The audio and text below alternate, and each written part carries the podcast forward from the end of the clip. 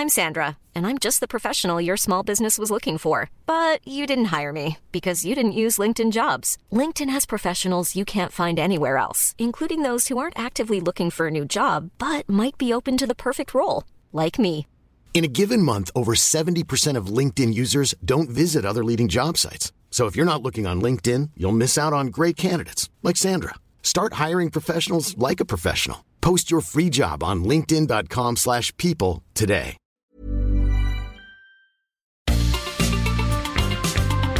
Heraldo Media Group presenta la información y el entretenimiento que usted necesita para estar enterado también en su descanso. Alejandro Sánchez y el informativo Heraldo fin de semana. Por el Heraldo Radio, con la H que sí suena y ahora también se escucha.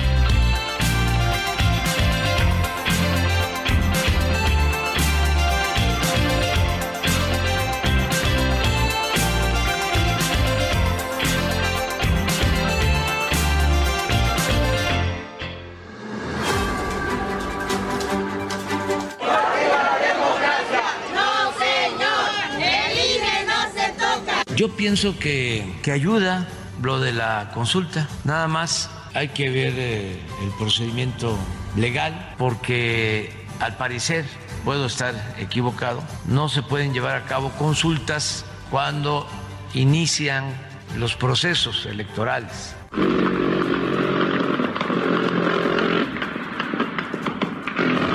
Empecé a recibir de un número telefónico un conjunto de mensajes, presuntamente del teléfono de la ministra presidenta de la Corte.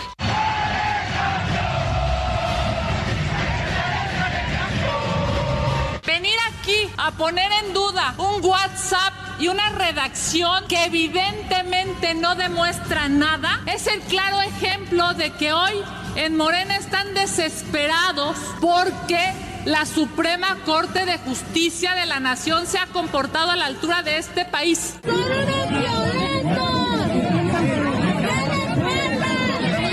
Necesitamos defender sin ningún tipo de tapujo, sin ningún tipo de pretexto a Norma Piña. Representa en estos momentos el símbolo, el estandarte de la dignidad de la República. Gracias a que está esa mujer presidiendo la Suprema Corte de Justicia de la Nación y a que tiene carácter y a que tiene valentía, tenemos república y tenemos contrapesos.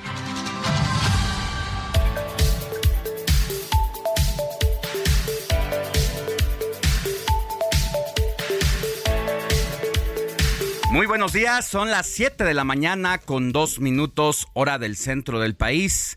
Estamos en el informativo de fin de semana de este domingo 21 de mayo de 2023. Yo soy Alejandro Sánchez y a nombre de un equipo de trabajo que está al tanto de lo que pasa a nivel nacional como internacional desde anoche y durante toda la madrugada le vengo a informar. Hay noticias relevantes y estaremos juntos hasta las 10 de la mañana para desarrollar todo lo que ha pasado desde ayer. Buenos días, Moni Reyes, ¿cómo estás? Buenos días, Alex, amigos. Qué gusto saludarlos esta mañana, domingo 21 de mayo, mi querido Héctor Vieira también. ¿Cómo te va? Muy buenos días a todos y bienvenidos, claro que sí. Así es, Moni, Alex, amigos, muy buenos días. Como bien lo dices, Alex, la noticia nunca descansa y este fin de semana especialmente mucha información, lamentablemente no de la que quisiéramos compartir. La violencia se sigue extendiendo por todo el país y pues allá en Ensenada, Baja California, la tarde de ayer, sin lugar a dudas, un capítulo negro. No solamente para aquella entidad, sino yo creo que en la historia reciente de nuestro país, una masacre que no esperábamos, por, por supuesto, no deseábamos, y que sin lugar a dudas nos pone a pensar ¿Qué tan seguros estamos los ciudadanos, Alex? En el sentido de que ya no podemos ir a un evento masivo, a un evento deportivo, como en este caso fue una carrera de automóviles, un evento tradicional que se celebra ya en Ensenada, la, eh, esta carrera de, de automóviles como De rally. cachanillazo se le conoce.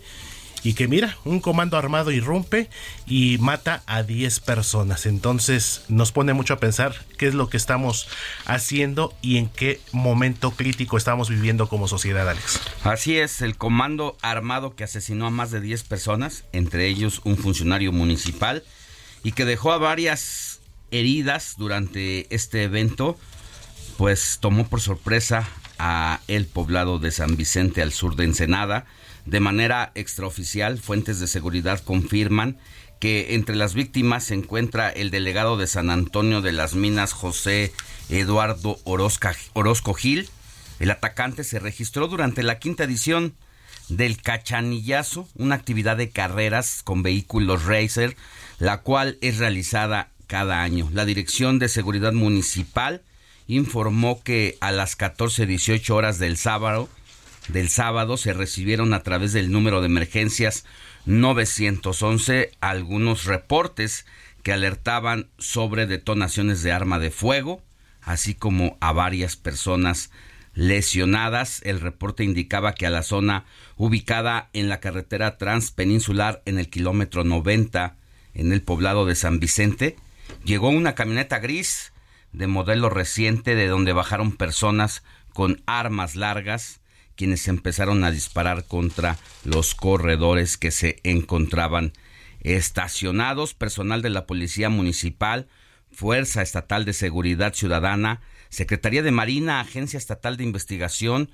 la Secretaría de la Defensa Nacional, incluso hasta la Dirección de Bomberos y Cruz Roja Mexicana se dirigieron a la zona para atender la emergencia.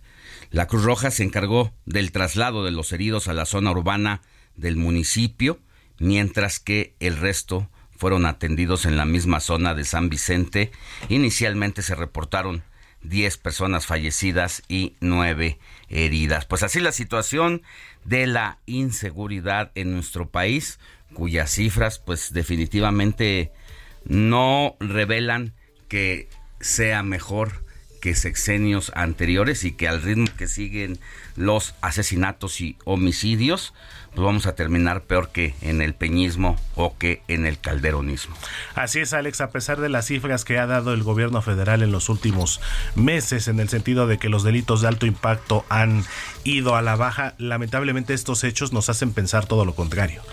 este gobierno caracterizado por los otros datos y que sin lugar a dudas esta situación, esta masacre en Baja California se suma a otros incidentes que hemos tenido en estados como Michoacán, como Guanajuato, como Colima y que lamentablemente ya son focos rojos para las autoridades federales que pues deberán hacer algo, reforzar la seguridad, sin lugar a dudas replantear y pensar la estrategia, aunque sabemos Alex lamentablemente que el presidente López Obrador ha insistido en que está funcionando su estrategia, pero en los hechos pues parece que, que no ha sido así lamentablemente. Y sobre todo porque hay en lugares como este donde hay familias divirtiéndose sanamente, hemos visto masacres en fiestas y donde nos hemos tenido que ir acostumbrando y normalizando este tipo de violencia, pero en un evento deportivo como este, el rally donde se llevan a cabo, son carreras, ¿no? De automóvil, eh, pilotos que se suben a coches todoterreno y que son capaces de pasar cualquier adversidad, desde un una zona pantanosa, una zona empedrada, eh, incluso por agua, y donde van mostrando estas destrezas, bueno, pues ahí llegaron los sujetos en comando, encapuchados y a disparar a diestra y siniestra. ¿Qué es lo que piden? No lo sabemos todavía. La autoridad no ha dado una información que se aproxime a la realidad, pero muchas veces sabemos que son venganzas porque los productores o quienes realizan este tipo de eventos han, han, sido amenazados y por no entrarle con el derecho de piso, pues entonces suelen reaccionar así. Pero es muy prematuro decirlo todavía. Así es, Alex. Y no olvidemos, por ejemplo, como bien lo dices, en un evento masivo, en reuniones donde se concentra un importante número de personas. Por ejemplo, la semana pasada, aquí mismo en el informativo, estábamos dando reporte de una balacera también, un ataque armado en un salón de fiestas, en una fiesta de 15 años. Imagínate nada más, Alex, cuando son lugares en los que en teoría debería de estar uno seguro con su familia, con la gente querida y que llegue un comando y ataque. Digo, ya como bien lo dices, las razones, el móvil, ya las autoridades correspondientes se encargarán de determinarlo, pero que sin lugar a dudas es una situación que creo que no habíamos visto eh, en mucho tiempo. Así es. Bueno, pues así con esta noticia de lo que pasó ya en Baja California, arrancamos con la información. Le cuento que 10 personas muertas, como le resumíamos, y 9 lesionadas fue el saldo que dejó un ataque armado en Ensenada, Baja California, durante una carrera de autos conocida como el Cachanillazo, lo que causó terror entre los asistentes en unos momentos más, mi compañera Ana Laura Wom nos va a tener la crónica completa y los detalles de esta masacre.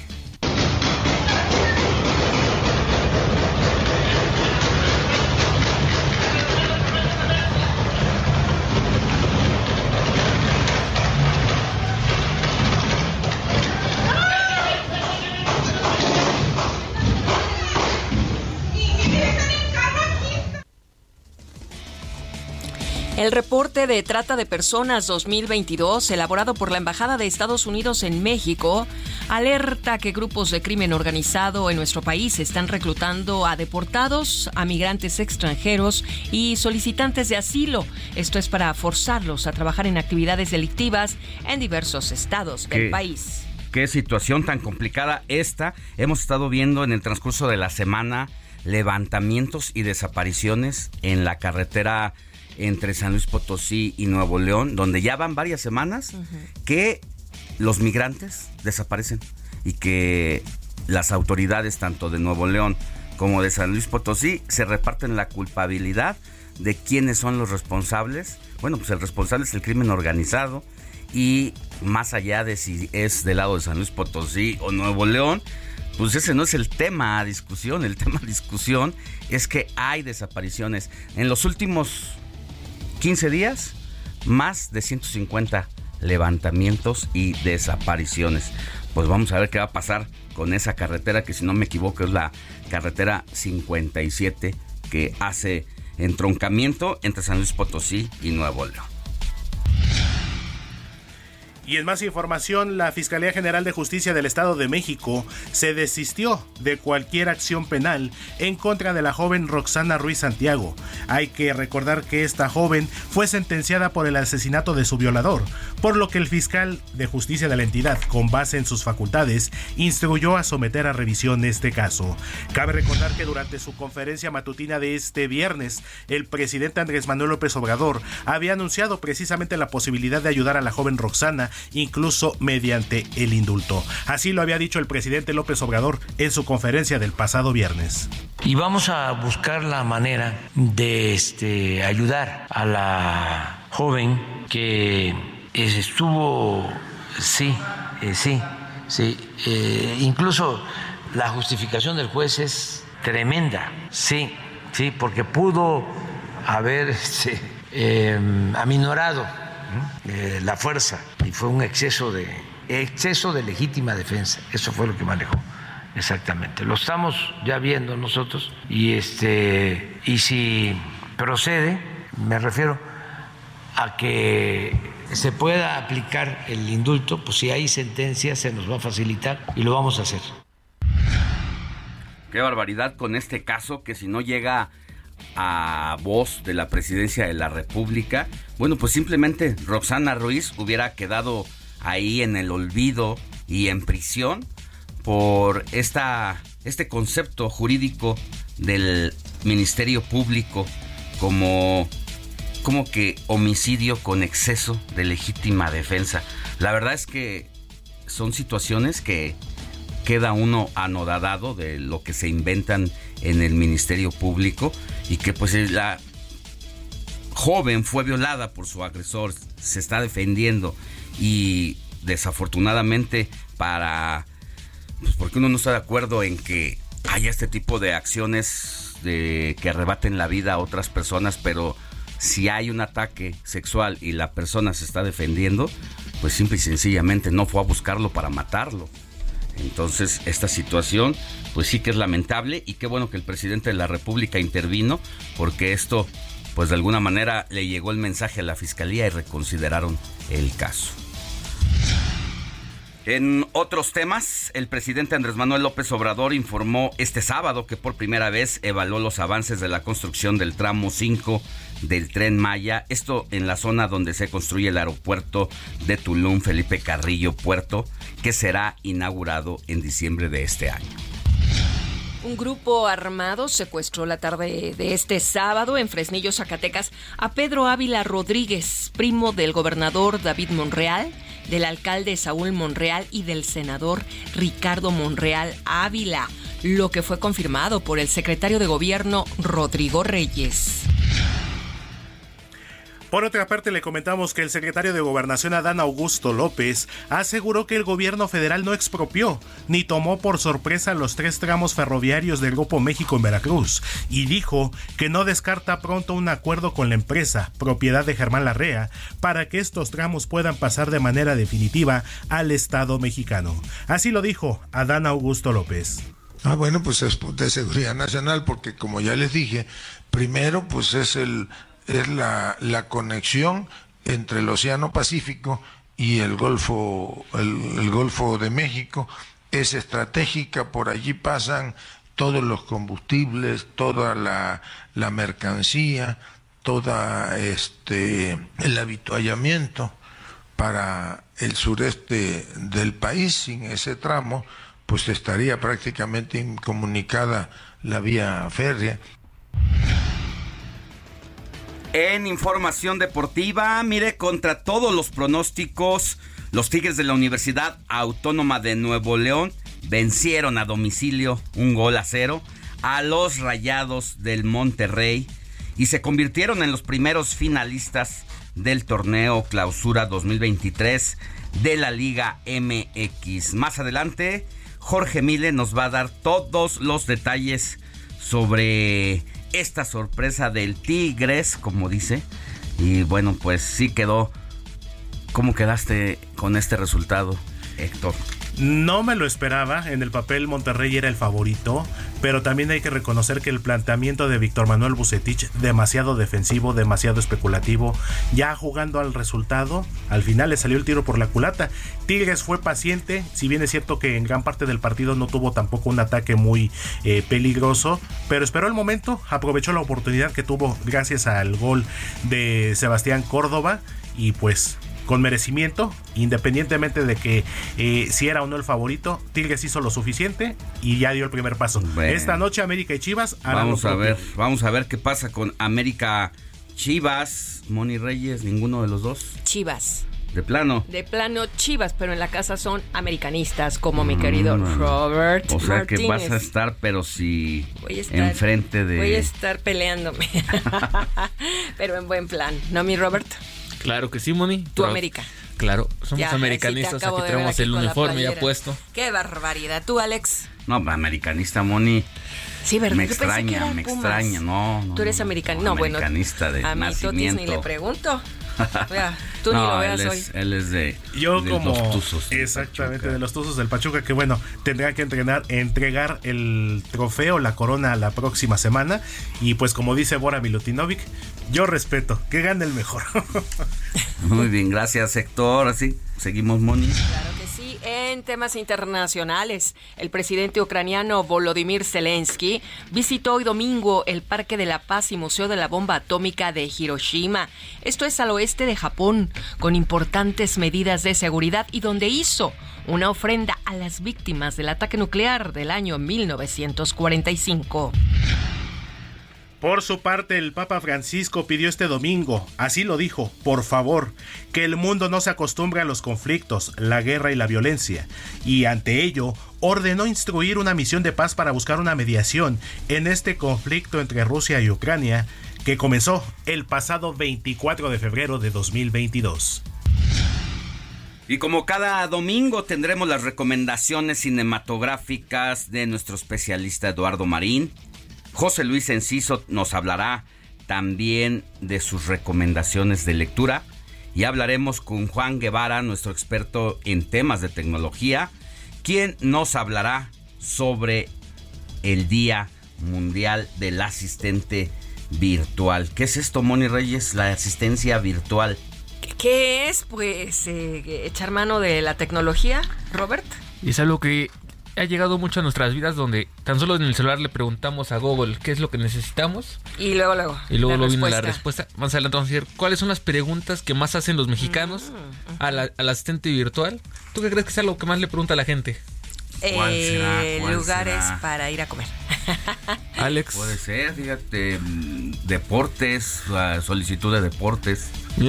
¿Cuál crees que es la pregunta? Quién ganará el partido, quién ganará la carrera. Yo siento que sí, como bien lo dice Alex, eh, creo que temas deportivos últimamente son de los más Bueno, los temas que nos interesan. Yo, por ejemplo, puedo preguntar dónde queda la marca Sephora, ¿no? De maquillajes. Claro. Sí, hay de, cada quien, ¿no? Hay de todo, pero danos un adelanto, Robert, para... Pues mira, entre las preguntas, creo que lo que más se pregunta, bueno, según las encuestas y los números que tienen las este, los asistentes virtuales, lo más lo principal es el horario de a qué hora va a jugar tal equipo. Ah, entonces... sí, es, lo, es lo deportivo lo que más se pregunta aquí en México. Pero más que encuesta, incluso hay resultados contundentes porque al final los buscadores dejan el registro de la solicitud de los usuarios y bueno, pues sí, es importante. Ya más adelante... lo que hicieron fue una recapitulación rápida de lo que es Siri, Google Assistant y Alexa. Alexa, por supuesto. El clima también, yo le pregunto mucho a Siri, ¿no? ¿Qué clima tendremos hoy en la Ciudad de México? pero digamos que en términos masivos, la mayoría de las preguntas o de las solicitudes de información, entonces sí están relacionadas al deporte. ¿A qué hora va a jugar mi equipo o cuánto quedó mi equipo? Muy bien. Mm, esos son los asistentes virtuales. Ya ahondaremos más al respecto. Más adelante. En las próximas tres horas que tenemos. Ay, qué bonito, mi querido Alex. Y yo aprovecho pues para dar nuestro querido. Iba a dar el WhatsApp, pero bueno, pues vamos a felicitar también, pero antes el WhatsApp 559163 5119. Yo sé que ya están llegando los mensajes, pero al ratito los vemos. Pues, ¿qué hacemos, Alex? Pues, ¿Ya? ¿Felicitamos? ¿A, quién vamos a felicitar? Venga. El día de hoy, ¿a quién corremos a darle un abrazo en este domingo? 21 este de mayo de 2023. ¿A quién? Pues ahorita me voy a poner de pie porque le voy a dar un abrazo a nuestro productor, a Héctor Vieira, que hoy. Alejandro, es mira, ándale, Que le muerda. Qué bonito que le estés pasando con nosotros, trabajando, chambeando y eso es muy buena suerte. Creo que esa es una bendición, Moni, Alex, Robert. Estar con ustedes, estar trabajando, disfrutando, haciendo lo que más nos gusta y sobre todo agradeciéndole la, la vida al Creador. Pues un año, un año que nos permite llegar. Un año menos de vida, mi querido. Pues feliz cumpleaños, mi querido Héctor que tengas mucha salud por sobre todas las cosas. Exactamente. Porque ya con salud de lo demás nos encargamos cada Por supuesto. Y esas bendiciones también que nos manda el público, nuestros radioescuchas, qué mejor que pasarla con ellos, estas tres horas. Entonces, pues mira, te mandamos de aquí para allá que es metro, Robert, ¿no? Un, beso, un abrazo, uno y medio.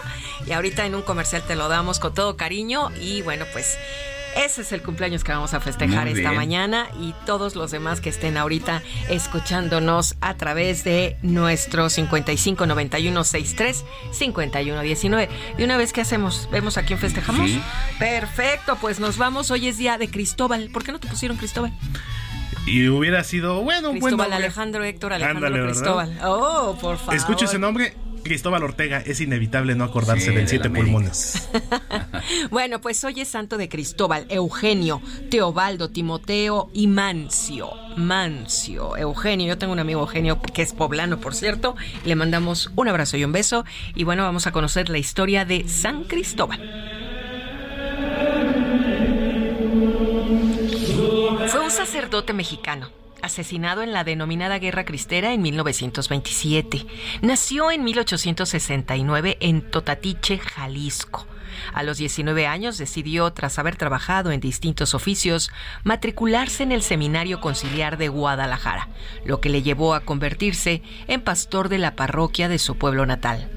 Cristóbal Magallanes Jara mostró gran devoción por el Sagrado Corazón de Jesús y la Virgen del Rosario. Se le consideraba tranquilo y servicial. Esto no impidió que acabara siendo perseguido por el ejército federal. Dedicó gran parte de su vida a tratar de mejorar el nivel de vida de sus fieles, introduciendo la agricultura de riesgo, distribuyendo terrenos entre familias pobres, predicando entre los indígenas huicholes e incluso llegó a fundar un hospicio para huérfanos, un asilo para ancianos y varias capillas en ranchos de su jurisdicción.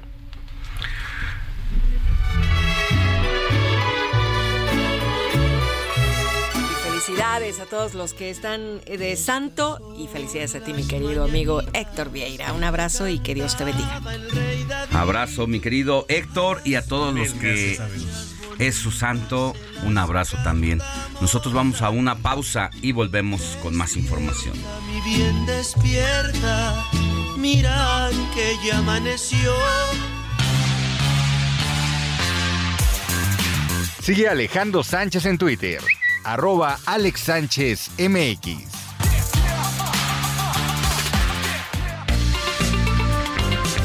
La noticia no descansa. Usted necesita estar bien informado también el fin de semana. Esto es Informativo El Heraldo Fin de Semana. Regresamos. Heraldo Radio, con la H que sí suena y ahora también se escucha.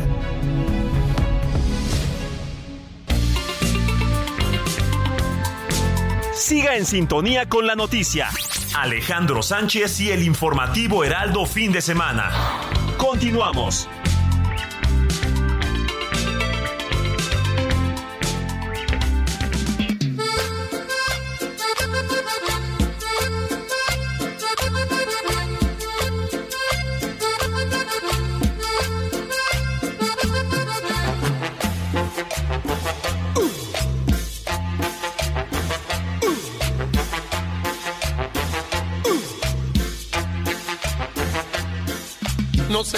Empezó todo, más hoy te amo.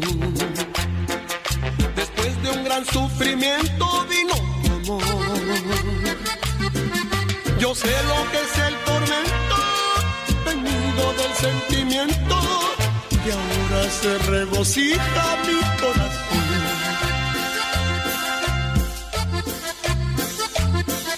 Lo nuestro se fue escribiendo día con día tal vez en la hipocresía de un gran dolor. Tu vida cambió mi vida, muchachita consentida, y ahora te doy las gracias con mi canción. Tu vida cambió mi vida, muchachita consentida, y ahora te doy las gracias con mi canción.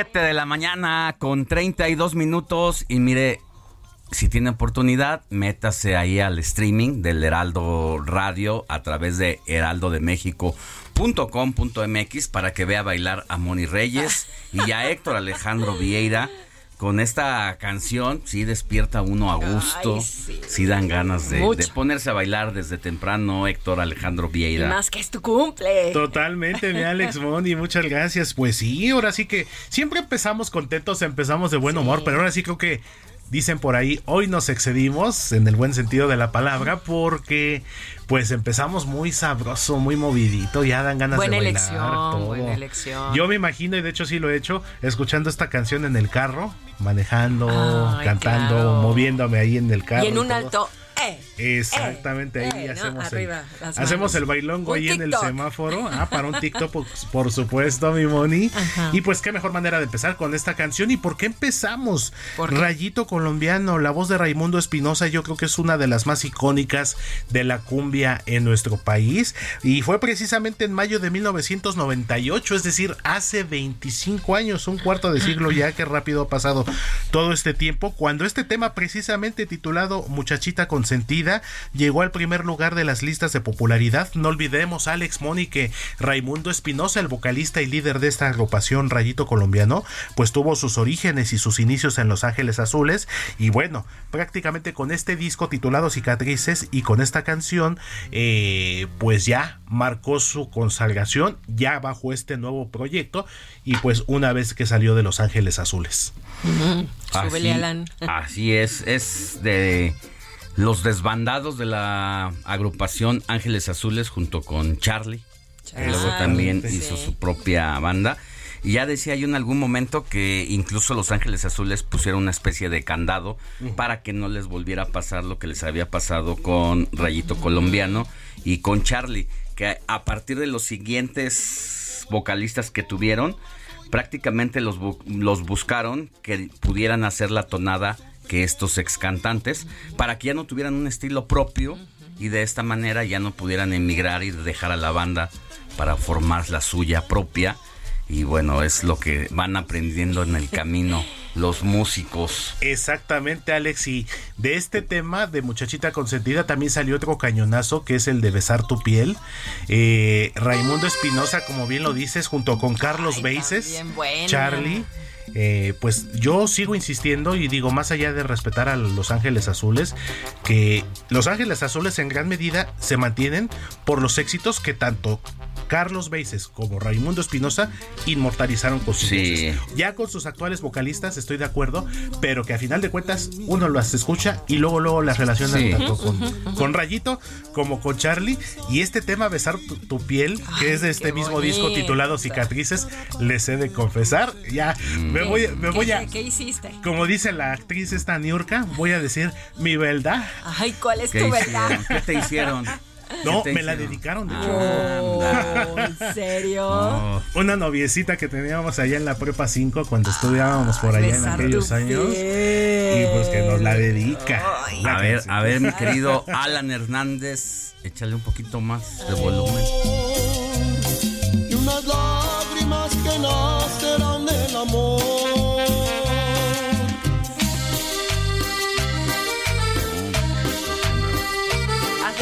te vean allá en.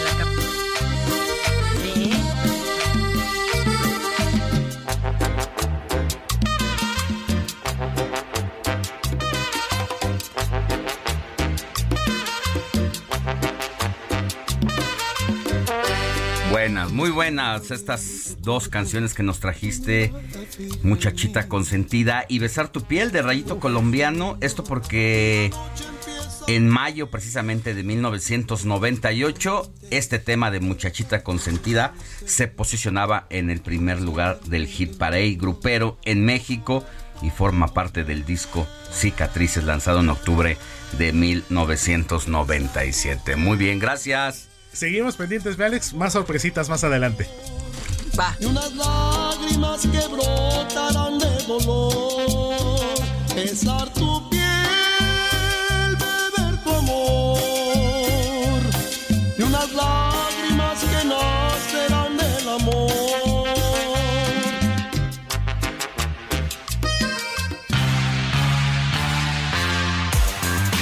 Sigue Alejandro Sánchez en Twitter, arroba Alex Sánchez MX.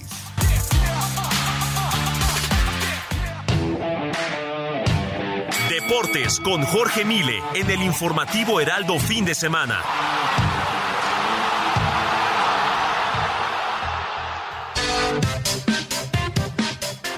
Saludos, saludos Alex, a todos, buen domingo. ¿Qué pasó con el Monterrey? 40 puntos, super líder, en casa. Creo que pecaron de soberbia. Creo que quedó corto en esta ocasión eh, Bucetich. Pero bueno, los, los 11 que estaban en la cancha, me parece que no, no tuvieron el hambre, creo que esa es la, palabra. Y del otro lado, Tigres hizo un partido inteligente, no se desbocó, fue precavido atrás, eh, metieron la pierna fuerte y al final viene Quiñones, pone un centro y Córdoba remata de gran forma para mandar el balón al fondo y con ello Eh, la verdad es que se lo merece el conjunto de Tigres ir a hacer partido frente al odiado rival, ser con muy muy inteligentes, eso eso hay que valorarlo, me parece. Así que el 7 le gana al 1 y además el odiado rival. Así que los Tigres siguen con vida, ya son los finalistas y habrá que esperar qué es lo que dice tu América frente a las Chivas. Vamos a tener por supuesto la información y ya platicaremos también de la pelea de ayer de Devin Haney contra Lomachenko que vaya que ha creado polémica. Saludos, buen día.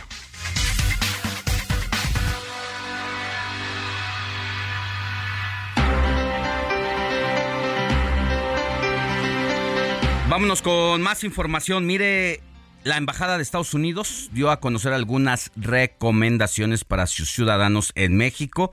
Y es que luego de la semana que ha registrado el volcán Popocatépetl, que ha mantenido actividad severa en cuanto a explosiones y emanaciones de ceniza, la embajada ha alertado a los ciudadanos estadounidenses sobre la actividad volcánica en el centro del país y al respecto emitió un comunicado donde señala que autoridades locales recomiendan mantener una distancia de 12 kilómetros del volcán. Asimismo, la dependencia estadounidense dio a conocer más recomendaciones para sus ciudadanos, advirtiendo además sobre las posibles pausas en despegues y aterrizajes en el Aeropuerto Internacional de la Ciudad de México. Esto después de que ayer sábado las actividades en el inmueble y sus pistas se suspendieron por más de seis horas a partir de las cuatro de la mañana debido a la caída de ceniza en la zona. Seguir las instrucciones de las autoridades locales, incluidas las órdenes de evacuación en caso de emergencia y llamar al 911. Consultar constantemente con aerolíneas para obtener actualizaciones sobre vuelos, mantener a amigos, familias y personas cercanas informadas sobre su paradero por teléfono, mensajes de texto y redes sociales y hágales saber que está a salvo cuando sea posible. ¿Qué, están, ¿Qué estados están en vigilancia por las actividades del volcán Popocatépetl? Bueno, está el Estado de México, Hidalgo, Tlaxcala, Veracruz, Tamaulipas y Puebla. Así que, hablando de Puebla, precisamente vámonos hasta la entidad con nuestra compañera Claudia Espinosa, quien nos tiene todo sobre el aumento de las actividades del volcán Popocatépetl, todavía registradas esta madrugada de sábado. Adelante, Claudia, buenos días.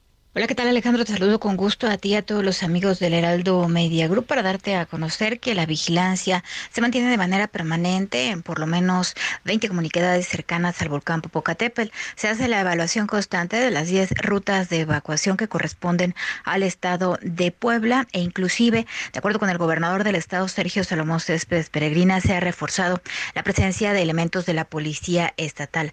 Hay que comentar que el Comité de Protección Civil en el estado mantiene reuniones constantes con integrantes de Senapred, que sería la instancia encargada de modificar la alerta volcánica. Hasta este último reporte y de acuerdo con las últimas actividades que ha tenido durante todo este sábado, la ceniza por las condiciones del viento se ha ido principalmente hacia zonas del Estado de México y de la capital del país. En el caso de las comunidades de Puebla, pues la emisión de esta ceniza se mantiene de manera constante, pero menos, menos visible que lo que ocurrió la semana pasada. Por el momento, pues eh, se mantienen de nueva cuenta la vigilancia en rutas de evacuación y en espera de lo que determinen Senapred. La alerta hasta este momento, la alerta volcánica, se ubica en semáforo amarillo fase 2. Es la información que te tengo desde Puebla. Muchas gracias a Claudia Espinosa allá en Puebla y recordar que el día de ayer precisamente el aeropuerto pues sí sufrió algunas algunos contratiempos yo tuve unos amigos que vinieron el sábado a un concierto a la Ciudad de México en Polanco y por tormenta eléctrica se les canceló. Luego se fueron a las 5 de la mañana salía su vuelo, se les canceló el vuelo y hasta después de las 10 de la mañana, pero más o menos rápido el aeropuerto comenzó a tener sus operaciones, sus despegues y salidas, que imagínate lo que significa, Moni, no poder aterrizar y no poder despegar. Imagínate los aviones que vienen del otro lado del mundo, que venían a la Ciudad de México, que traen su itinerario y que pues simple y sencillamente no pueden bajar porque no hay condiciones. Ni bajar ni subir, pero más vale, más vale tomar estas precauciones. Por seguridad. Por seguridad de todos, de todas. Y bueno, pues después ya, pasadas la una de la tarde, dos, ya empezaron a, a volverlos, a dar los anuncios en la Terminal 1 de que ya se podía abordar. Y bueno, ya iban a estar avisando a los pasajeros. Pero mira, mientras sea estas eventualidades, ni modo. Pues hay que estar, hay que estar atentos a lo que pase con estas actividades del volcán Popocatépetl. Y bueno, de Puebla y de lo que está pasando con eh, Don Goyo, vámonos hasta Oaxaca con nuestro querido compañero Pastor Arazola, quien es el Pastor Matías Arazola, titular del noticiero Heraldo Oaxaca, que se transmite de 6 a 7 de la mañana y luego de 3 a 4 de la tarde por el 97.7 de FM allá en la entidad y donde estamos ahorita en vivo también para todos los hermanos oaxaqueños. Querido pastor, muy buenos días, ¿cómo estás? tal Alex? Muy buenos días, amigos del Heraldo Radio de fin de semana. Les saludamos con todo gusto en esta mañana.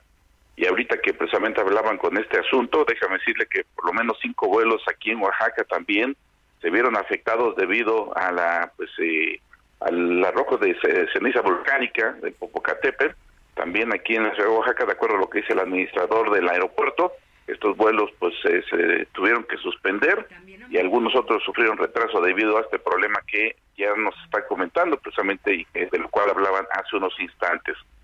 Y otro de los puntos que también llama la atención es que después de cinco años, Alex, y querido auditorio, bueno, después de cinco años volvieron los maestros a los plantones. Mm. Cinco años dejaron de pasar de que no llegaran y bueno, pues el pasado lunes y martes tuvimos un plantón ahí de 48 horas, regresaron pues estas tiendas de campaña, todos estos hules feos que se, que se ven en la ciudad de Oaxaca y una marcha masiva que realizaron los maestros, quienes obviamente participaron pues ante la molestia, dicen ellos, de la poca respuesta que se ha tenido hasta el momento. Mientras unos se movilizaron en la Ciudad de México, otros más lo hicieron aquí en la Ciudad de Oaxaca, y bueno, pues también se espera que mañana otro paro de 48 horas con plantón y marcha masiva, pero aquí en Oaxaca son 300 mil eh, estudiantes los que se ven afectados ante estos paros, pues está la advertencia de que podría haber un paro indefinido si no hay respuesta a sus demandas, pero aquí la, la, la molestia de los oaxaqueños quienes obviamente ven, ven afectados a sus hijos en las escuelas, pero que además nuevamente pues estos maestros pues paralizan el centro de la ciudad al tomar las principales calles del centro histórico. Así es que muy lamentable lo que se viene presentado en estos momentos con la sección 22. Y bueno, pues el pasado jueves, nada más comentarles también de que se llevó a cabo un evento, curiosamente fue en la tierra del gobernador Salomón Jara, Ahí estuvo precisamente eh, el evento de Tianguis Bienestar, donde 180 mil familias de, la, de, de, lo que es la Sierra Norte se vieron pues beneficiadas ante este plan y este trabajo que estuvo pues encabezado por Rosa Isela Rodríguez, quien es la responsable de este programa. Estuvo también el secretario de la Defensa Nacional, Luis Crescencio Sandoval. Y bueno, pues ahí se entregaron apoyos, dicen eh, pues ellos, de estos apoyos que se tienen ya contemplados. Son 3.5 millones de bienes nuevos, decomisados e incautados con este programa que se está eh, llevando a cabo en el Tianguis Bienestar. Dijo que más adelante estará llevando también a la Mixteca, a la costa. Y bueno, pues en esto se está procurando llevar a cabo pues estos programas que, pues insistimos también, muchos de ellos pues también jalan votos, para que no decirlo, y pues esto obligó a que muchas de las eh, habitantes de esa zona y de otras regiones cercanas como los Mije, pues obviamente se acercaran a través de este programa, donde pues estuvieron varios eh, funcionarios federales, en donde también pues obviamente se tuvo el apoyo y además un momento de fiesta de entregarles apoyo de los de lo incautado, donde por cierto, déjame decirte que Rosa Isela Rodríguez pues habló y dijo que con eso estaban ahorrando más de 300 millones de pesos en no rentar bodegas donde pues estos productos incautados, ahí pues iban a guardar, ahora se está entregando precisamente al pueblo de Oaxaca.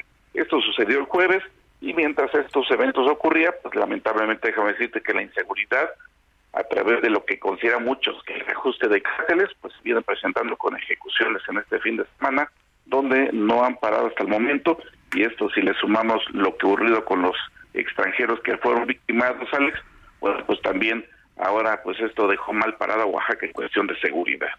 Bueno, pues varios frentes ahí abiertos. Ah, vamos a ver qué pasa con los maestros en el transcurso de esta semana, porque justo las noticias incluso decían que se había acabado el pacto con el presidente de la República, pero en todo caso también pues se acabó el pacto con el gobierno del estado y seguramente pedirán todavía más beneficios y ojalá, ojalá que la ciudad de Oaxaca no mantenga este tipo de plantón que ya sabemos cómo afecta al turismo y la convivencia allá en el estado. Gracias, querido pastor Matías Arazola.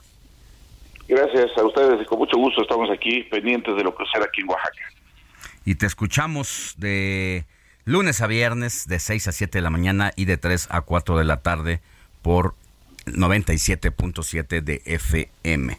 Vámonos a más información y es momento de ir hasta la Perla Tapatía con Mayeli Mariscal que nos tienen información. Alex, ¿qué tal? Muy buen día. Buen día también a todo tu auditorio. La madrugada de este sábado, dos elementos de la Guardia Nacional murieron y cuatro resultaron heridos. También se reportó la muerte de una mujer presuntamente integrante del grupo que atacó a estos elementos federales y es que fueron atacados por la madrugada en el tramo carretero que va de San Juan de los Lagos a Lagos de Moreno. Se desconoce eh, cómo fue este ataque, si es que fueron emboscados o se encontraban realizando algunas labores de vigilancia.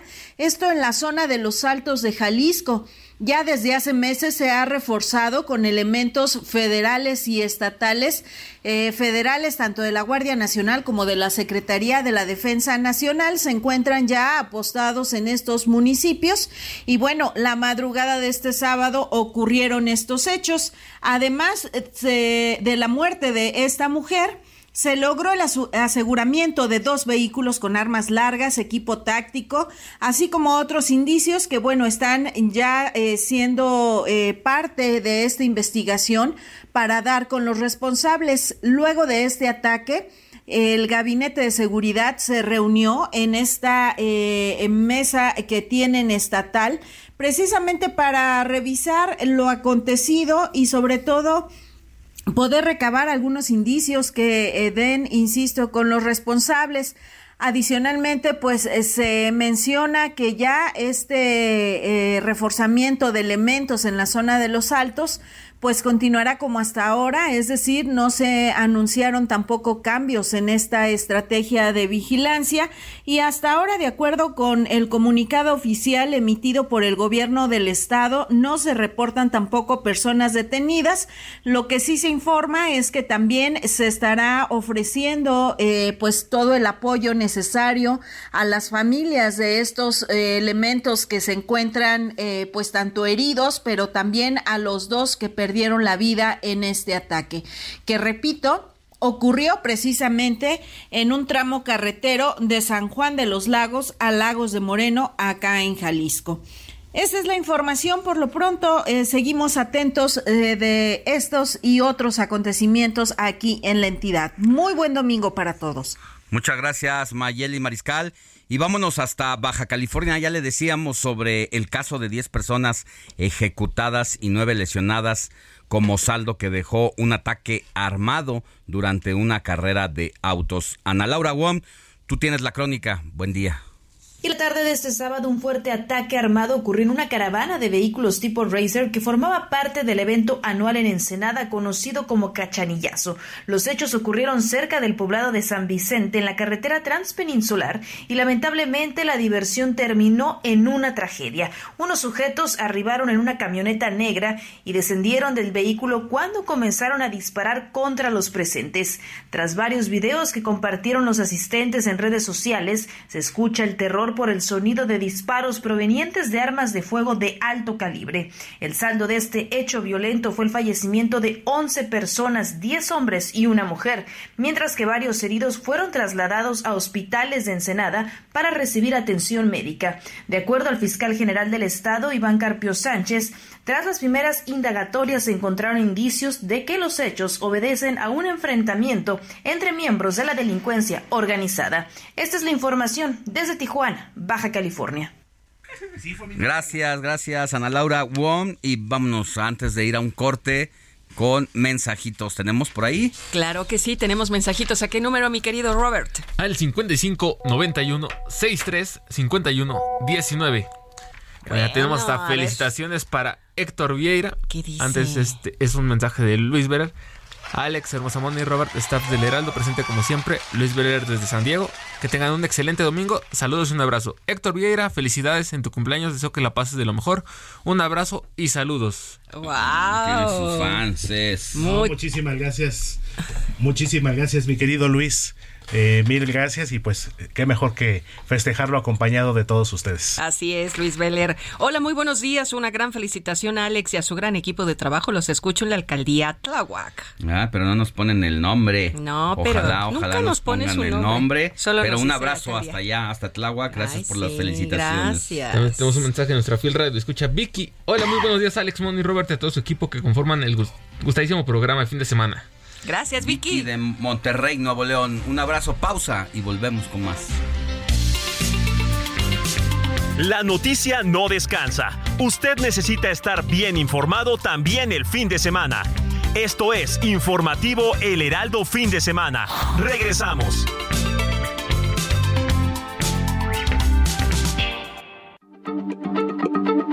Heraldo Radio, la H se lee, se comparte, se ve y ahora también se escucha.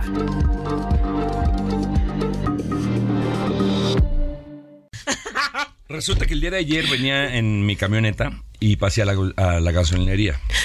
Y de repente se acerca un señor, no sé, ya de la tercera edad, 80 años. Querido platanito. Y de repente pidiendo dinero y le digo, mire, ¿sabe qué? Sí le voy a dar eh, dinero. Y saco un billete de 100 pesos. Le brillaron los ojitos al señor. Ay. Le dije, pues se los voy a dar con una condición.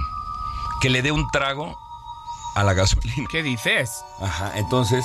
No, no, no, no te Le- creo. Ni, le- ni- ni a Facundo se le ocurren Bueno, esas pues cosas. empiezo a servir en un vaso y le digo, fondo, fondo, fondo, fondo. Estás choreando, ¿no? No. Y entonces se lo toma. No. Se empieza a, a doblar, a convulsionar. Se tira al suelo, empieza a brincar, a brincar, a brincar. a brincar, ay, Pero así horrible. De repente Ya, plátano. se queda. Esto no está chistoso para la audiencia. Y luego. Se le acabó la gasolina. ¡Ay, chiquillo! Diciendo cállate, no manches. Platanito Radio. Mucha diversión a las 10 de la mañana. Un espacio ameno, divertido, light y con buena música. ¿Quieres estar a la vanguardia en información? ¿Al pendiente de las mejores columnas y opiniones?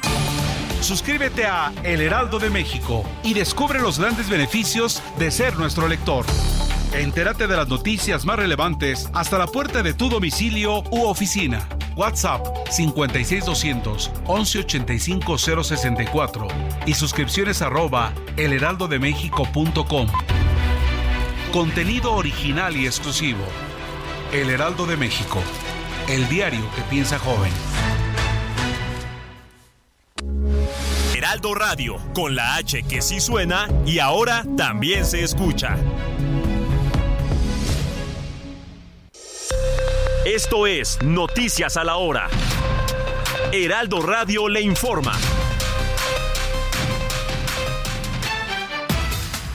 La ampliación del sistema de transporte masivo tren suburbano a Pachuca se mantiene en la mesa del gobierno federal, esto a través de dos proyectos puntuales presentados por el gobierno de Hidalgo en los últimos meses. Así lo afirmó el titular de la Unidad de Planeación y Prospectiva de Hidalgo, Miguel Ángel Tello Vargas. En Durango, elementos de la Policía Federal Ministerial que atendieron una denuncia anónima detuvieron en Gómez Palacio a un individuo que trasladaba en sus maletas paquetes que contenían marihuana. Ante las fuertes lluvias que se presentan en diferentes municipios, Protección Civil de Nuevo León informó que el arroyo Las Tinajas en Guadalupe se desbordó este sábado afectando a ocho casas inundadas y dos vehículos arrastrados por corriente sin gente en el interior. Policías de la Ciudad de México ofrecen dinero y disculpas a la señora de los churros víctima de abuso por parte de policías en el centro de la Ciudad de México como reparación del daño.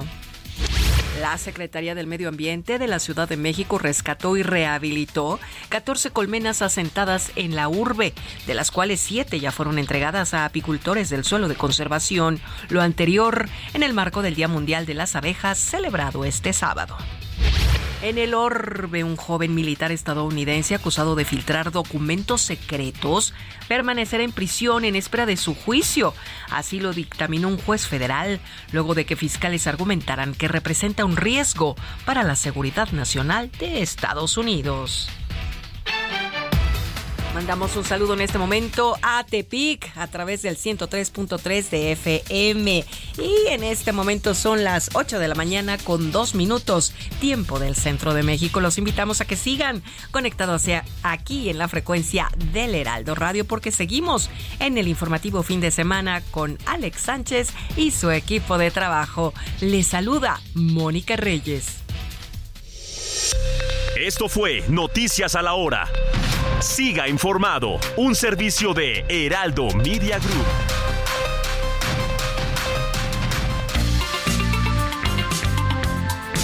Siga en sintonía con la noticia. Alejandro Sánchez y el informativo Heraldo fin de semana. Continuamos.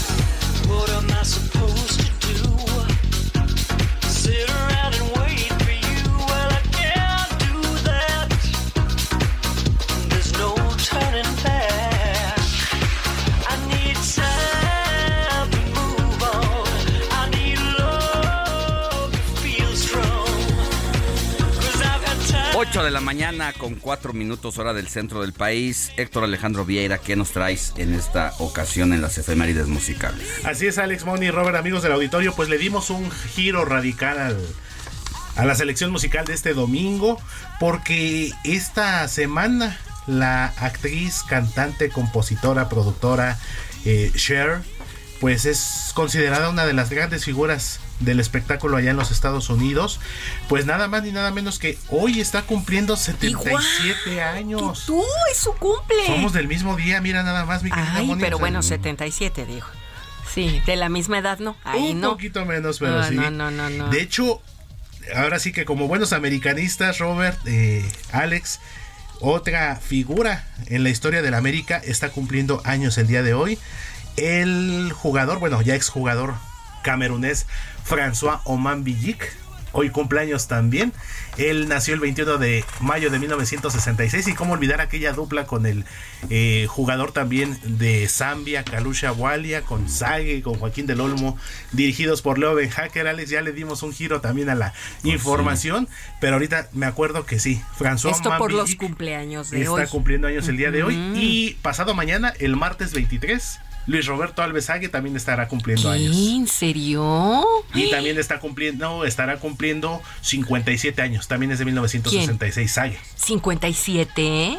Ujú. ¿Cómo ves, Robert? Se ve más joven, pero es que esta parte está físicamente está conservadísimo, sigue haciendo ejercicio, diría por ahí, o diría él, luce impresionante. Impresionante. Ay, no me digan. Y además se ha visto en los partidos de estrellas de leyendas de América cuando llega a participar que sí tiene una condición tremenda Está para jugar fútbol. ¿eh? Hasta se ve más fuerte que cuando era jugador en activo. Y tiene más condición que algunos jugadores que no diré qué equipos son. Porque se enojan los del Atlético San Luis. Pues felicidades. Exactamente, mi Robert. Pues puros cumpleaños el 21 de mayo.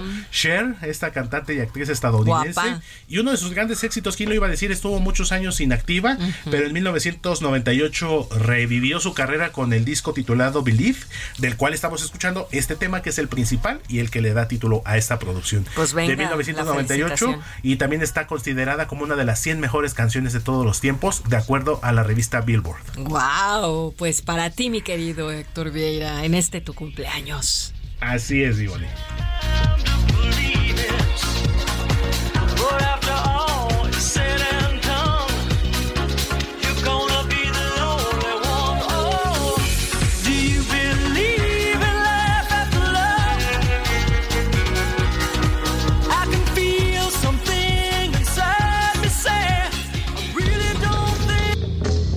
Cine con Eduardo Marín.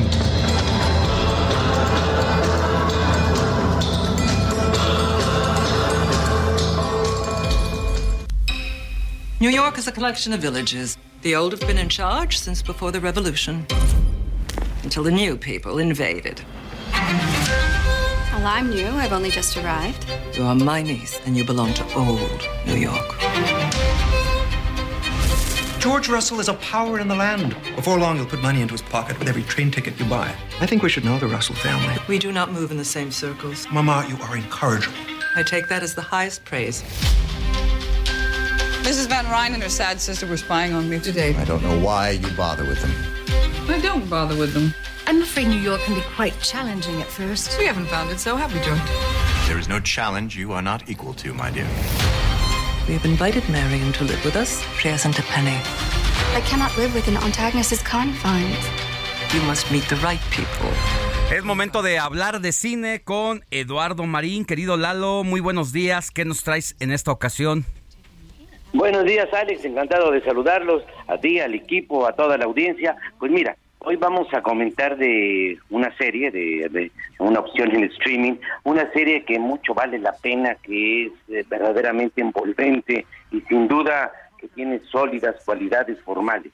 Se trata de La Edad Dorada, disponible en HBO Max, de solo nueve episodios, que es un retrato muy atractivo, muy eficaz de la vida social de la clase alta en el Nueva York del último tercio del siglo XIX.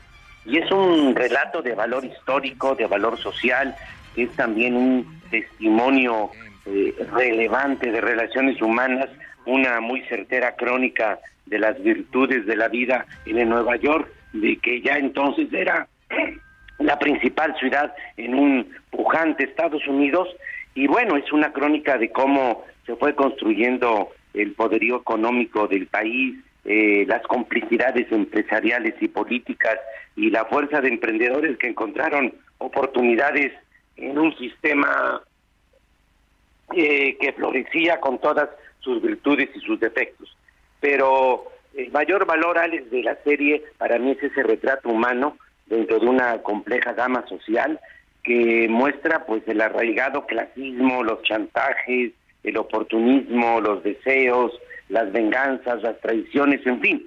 Es una serie que nos remite claramente a la serie inglesa eh, Downton Abbey, que, que fue brillantísima, pero ahora en el contexto del Nueva York del siglo XIX, y por cierto es de los mismos creadores, de los mismos que concibieron Downton Abbey, principalmente el británico Julian Fellows, como productor y guionista. Así que esa es nuestra recomendación, Alex, la serie La Edad Dorada en HBO, que por cierto va a tener una segunda temporada, pero con otra trama y donde los personajes principales ya no aparecerán. La Edad Dorada en HBO, muy, muy recomendable. ¿De cuántos capítulos es, querido Lalo? De nueve episodios, solamente nueve, de, y, y no muy largos, alrededor de unos 45 minutos cada uno. Así que, y además es, es magnética, es envolvente, o sea, se pica uno sin duda con esta serie, que los que vieron Downton Abbey, que es apasionante, nos entenderán porque realmente conserva las mismas cualidades, era una serie brillantísima. Y esta conserva el mismo esquema, el mismo sentido y sus mismas virtudes. Bueno, pues vamos a atender tu recomendación. La Edad Dorada, que es probablemente una de las producciones televisivas, había leído por ahí, más lujosa y con el mejor gusto de cuánto se pueden contemplar en la plataforma de HBO. Si la recomiendas, hay que hacerle caso. Gracias, mi querido Lalo. Muchas gracias, muy Buen buenos día. días, feliz domingo.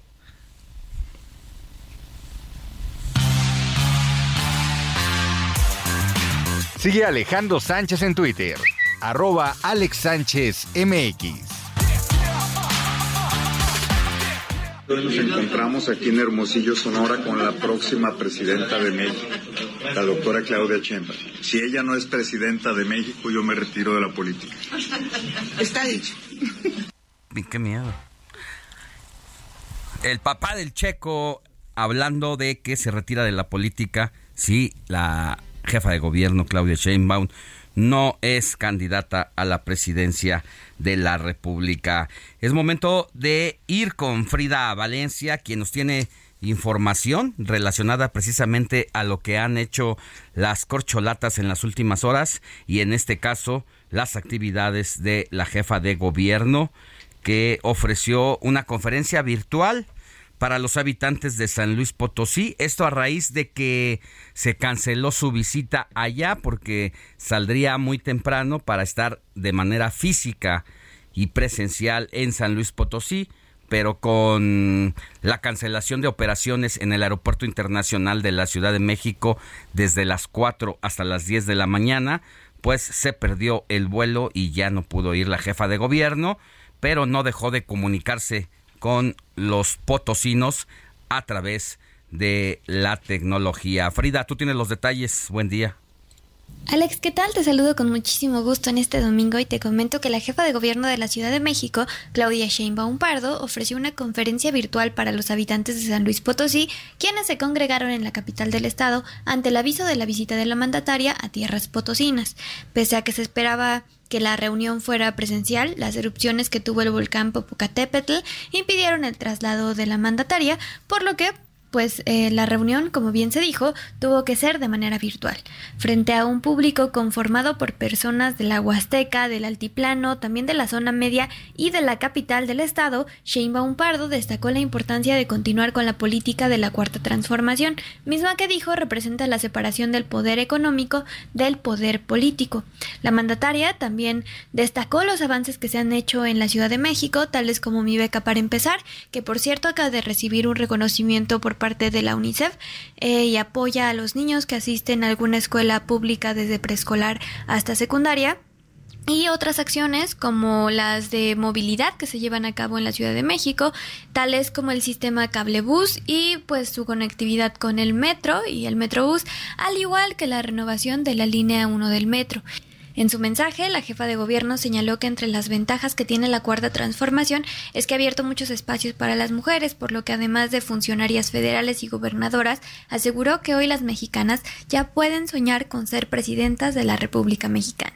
Finalmente, la jefa de gobierno también agradeció a los presentes y se comprometió a visitar a la entidad cuando pues las condiciones climáticas lo permitan. Ese sería mi reporte hasta el momento. Regreso contigo.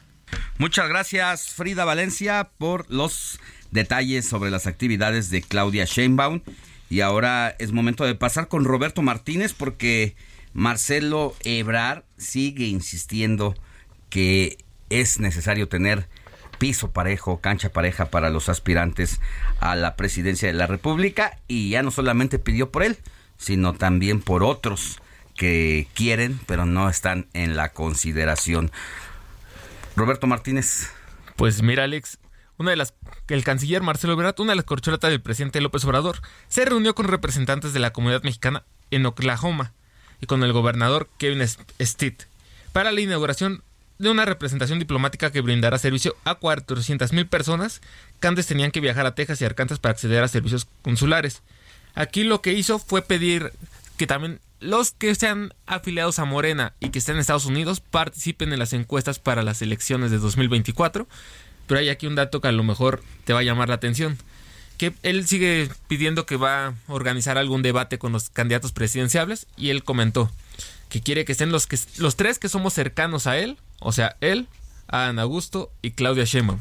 Pues sí, pero también hay que agregar al senador Ricardo Monreal y al diputado Gerardo Fernández Noroña, uno, uno de los que ni siquiera ha sido considerado por López Obrador y hemos visto en la semana que también ha estado queriendo levantar la mano por donde pueda para ser mencionado por él. Bueno, incluso hasta hubo un reclamo airado de el propio Fernández Noroña hacia el presidente de la República, donde dice, es que el compañero presidente no me está considerando aquí en la contienda por la presidencia de la República. Si yo he estado con él, he apoyado su movimiento, yo no sé por qué es así el compañero presidente. Y mira, aquí- y ahorita estuve buscando el, el dato, pero me parece que Marcelo Ebrard es el primer, la primer corcholata que nombra a Fernández Noroña como también posible candidato para 2024. Todos los demás ni siquiera lo han mencionado como Digo, tal. Bueno. Y mira, vámonos un poquito también a Ana Augusto, quien anda de gira por Durango. Y también ahí lo, lo que aprovechó para realizar en eventos con el gobernador fue este volver a dar su deseo de ser aspirante a 2024 y y dejar claro que él va a luchar por un lugar en la presidencia. Bueno, por ser el candidato a la presidencia de Morena. Bueno, fue pues principal de Adán Augusto. López. así Adán Augusto se mueve también porque dice yo no me bajo. Si ya dijo el presidente que somos cuatro, pues hay que buscarlo hasta el final y bueno ha hecho su eh, eh, pues su Su lucha. su lucha y su lema de que es que siga López para que llegue a la presidencia de la República y bueno mientras tanto pues los golpes bajos también siguen en esta pues en esta cancha de los presidenciales Héctor Vieira tú nos tienes información sobre Ricardo Monreal. Así es, Alex, antes de comenzar precisamente con la información de Ricardo Monreal, quien también tuvo una noticia delicada eh, familiar por parte de uno de sus primos. Ayer sábado se dio a conocer y se confirmó una baja importante en el, no directamente en el equipo de Marcelo Ebrard, pero sí muy, alguien muy cercano al secretario de Relaciones Exteriores y que incluso le había respaldado, externado su respaldo abiertamente en la búsqueda de esta candidatura presidencial por parte de Morena hacia el 2024 el empresario guerrerense y exalcalde de Acapulco, Luis Walton, falleció el día de ayer. Fue confirmado en redes sociales por su propio hijo, precisamente.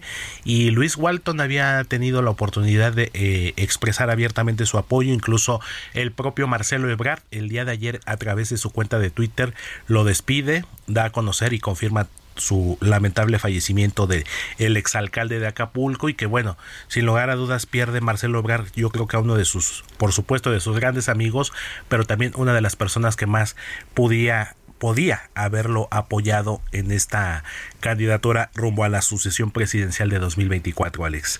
Esa es la información con respecto a el fallecimiento de Luis Walton y pues sí, como les comentaba hace unos momentos, la familia Monreal también vive momentos complicados el senador Ricardo Monreal, su hermano David Monreal, el gobernador de Zacatecas también, luego de que se dio a conocer que el día de ayer en Fresnillo se Tres personas fueron privadas de su libertad, entre ellas Pedro Ávila Rodríguez, quien pues es primo de, de los hermanos Monreal y que bueno, a raíz de esto el secretario general de gobierno de Zacatecas, Rodrigo Reyes Murguesa, confirmó estos hechos y anunció que se está desplegando un importante dispositivo para tratar de localizarlos y sobre todo localizarlos con bien. Si bien es cierto, Alex Moni y Robert, eh, Ricardo Monreal no tuvo actividades físicas, aún no se ha pronunciado por esta situación familiar, por el secuestro de su primo y bueno, estaremos muy al pendiente. No olvidemos que Ricardo Monreal pues también ha estado haciendo declaraciones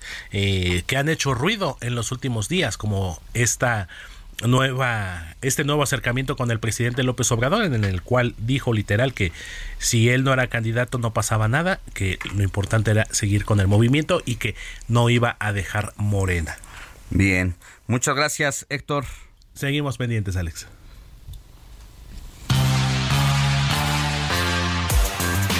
Sigue Alejandro Sánchez en Twitter, arroba Alex Sánchez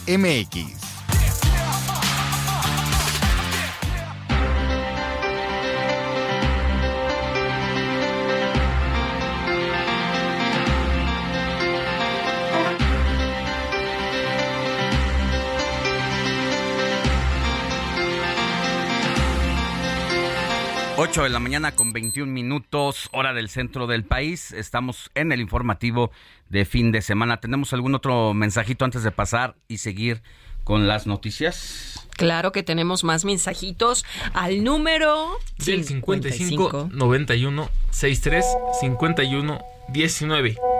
A ver, tenemos otro mensajito. Este le va a gustar, Héctor. Muchas felicidades al mejor hermano Héctor Alejandro Vieira. Que Dios te siga bendiciendo con mucha salud un- y haciendo lo que amas. Un fuerte abrazo. Saludos a Moni, Alex y Robert. Este es un mensaje de tu hermano, mi querido Héctor Vieira. Dice que gracias, gracias hermano. Por otro lado, buenos días, saludos de Jesús Chapa Delgado. Soy americanista de hueso colorado al igual que Alex y Robert y hoy las águilas pasarán a la gran final.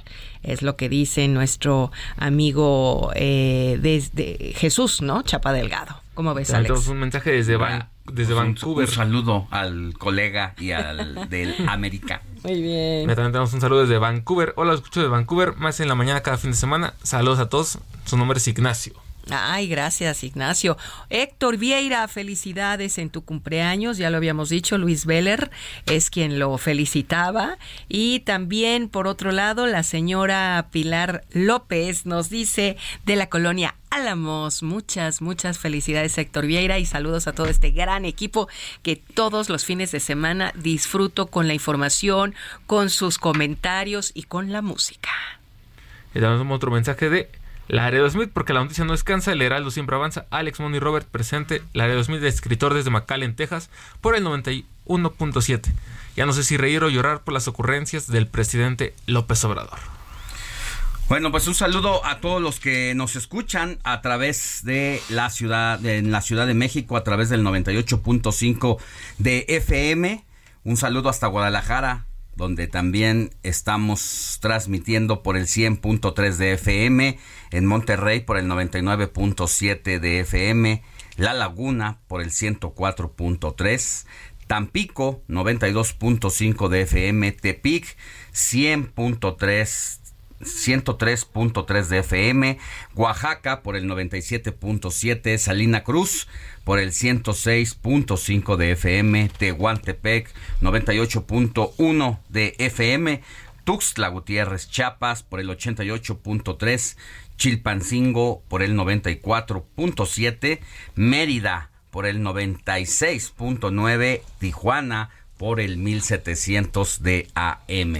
Y también a través de la cadena Now Media Radio en Chicago 102.9, McAllen 91.7, Brownsville 93.5 y San Antonio 1520 de amplitud modulada. Muchas gracias por estarnos sintonizando y también a través de esta modernidad como las plataformas Many of us have those stubborn pounds that seem impossible to lose, no matter how good we eat or how hard we work out. My solution is PlushCare. PlushCare is a leading telehealth provider with doctors who are there for you day and night to partner with you in your weight loss journey. They can prescribe FDA-approved weight loss medications like Wagovi and Zepbound for those who qualify. Plus, they accept most insurance plans. To get started, visit plushcare.com slash weight loss. That's plushcare.com slash weight loss. iOS, Android, asistentes inteligentes y también tenemos YouTube y TikTok, ¿verdad, mi querido Robert? En el Heraldo de México. Claro que sí, bueno, nos pueden andar viendo hasta en la página del heraldo de México.com.mx. Ahí pueden ver la imagen desde las cámaras de cabina. Ahí estamos. estamos saludándolos a todos. ¡Ey, hola! Muy bien. Y que nos manden mensajes 559163 5119. Vámonos a una pausa y volvemos con más información.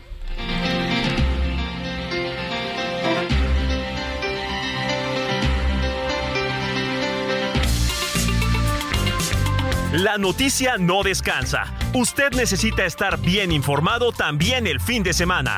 Esto es Informativo El Heraldo Fin de Semana. Regresamos.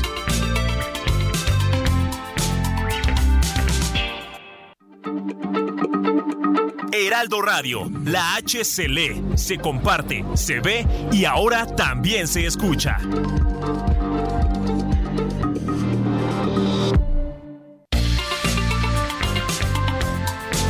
Siga en sintonía con la noticia. Alejandro Sánchez y el informativo Heraldo Fin de Semana. Continuamos.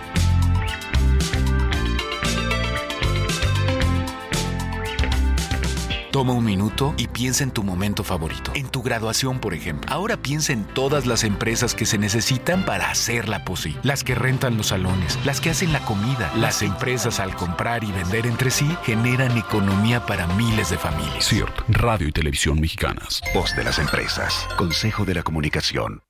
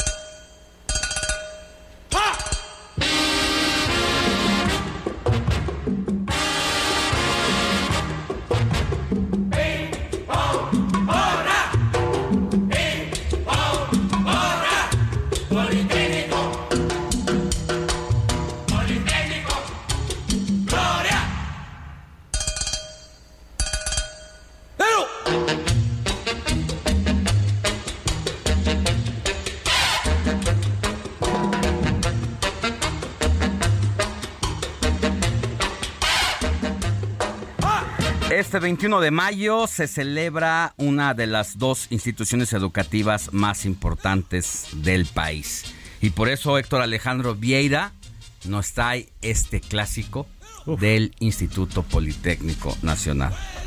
¿O no, mi querido Héctor?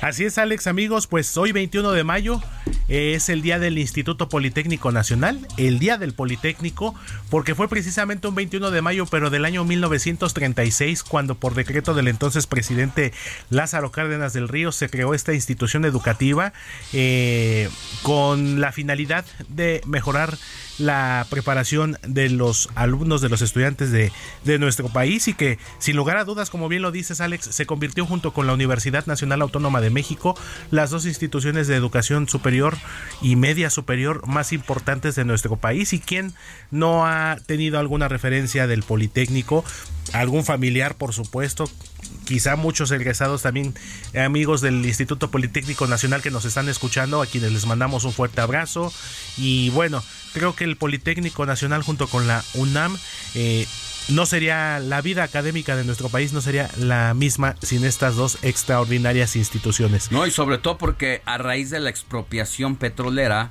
el presidente Lázaro Cárdenas pues se dio cuenta que faltaban muchos especialistas en la industria petrolera química y entonces al crear el Instituto Politécnico Nacional precisamente se hace para formar estos cuadros de especialistas que necesitaba el sector petrolero y pues de ahí las ingenierías como gran garante y primera fuerza en el Instituto Politécnico Nacional.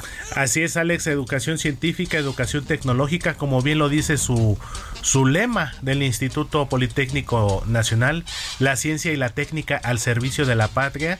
Y bueno, sin lugar a dudas, eh, junto con la UNAM, de los mejores especialistas, tanto en ingenierías como en ciencias exactas, eh, también en actividades artísticas, deportivas, pues uno de los clásicos deportivos más importantes de nuestro país es precisamente protagonizado por el Instituto Politécnico Nacional y la Universidad Nacional Autónoma de México con este clásico del fútbol americano Pumas Poli que incluso hasta quedó inmortalizado en películas. Y mira, Damaso Pérez Prado tuvo la visión de componerle este tema, este himno, que es un clásico, lo comentábamos un poquito antes de entrar al aire, Alex. Eh, escuchas el mambo del Politécnico y quizá muchos de nosotros recordamos a la extraordinaria periodista mexicana Cristina Pacheco con su programa Aquí nos tocó vivir.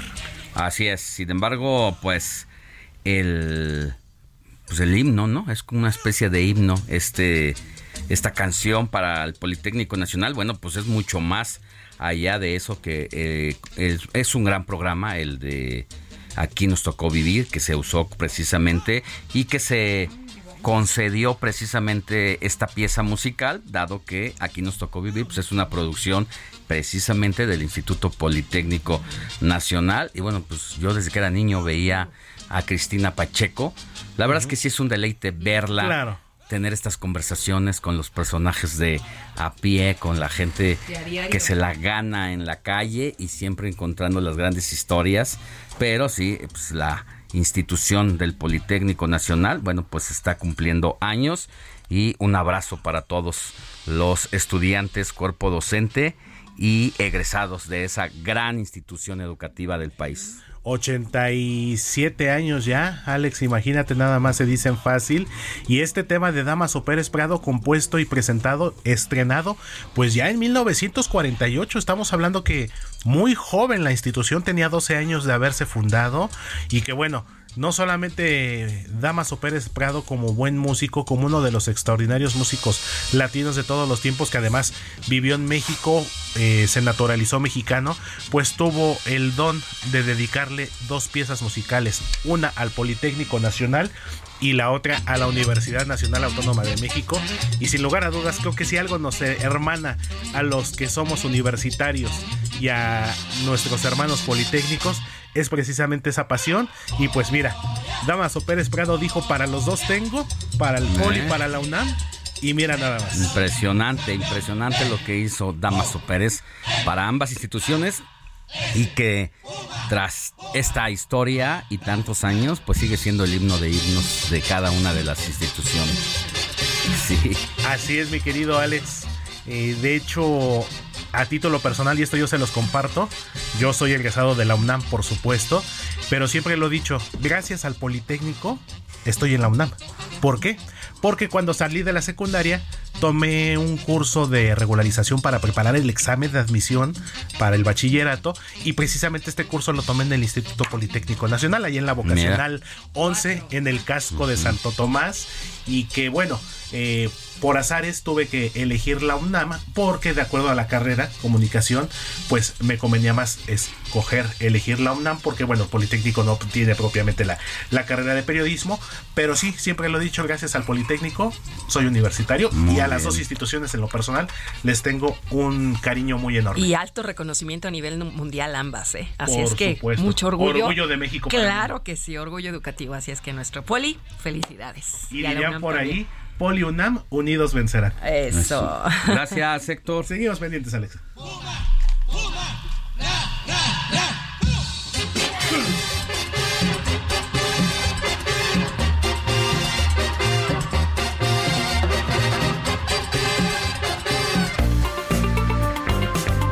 El informativo fin de semana también está en Twitter. Síguenos en arroba fin de semana HMX.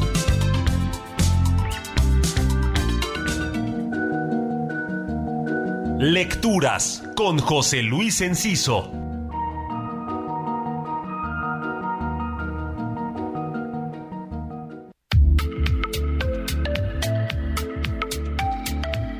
La muerte suele ser una presencia constante en la literatura y muchas historias se enfocan en la ausencia que queda cuando alguno de los personajes muere, los recuerdos que deja, los vacíos. Sin embargo, el canto circular, libro de cuentos de Adán Medellín, tiene la constante de explorar no solo las ausencias tras la muerte, sino las presencias que quedan después de ella, lo cual resulta más inquietante porque estamos hablando de cuentos que no se inscriben en la vieja tradición literaria de terror y de fantasmas, sino que nos hacen dudar si son fantásticos o solo hablan de realidades inexplicables, eso sí, nos hacen reflexionar en los miedos personales ante el dolor, la enfermedad y situaciones cotidianas. Además, el autor no solo se preocupa por las historias, sino también por la forma de contarlas, incluso con un ritmo envolvente algunas de ellas.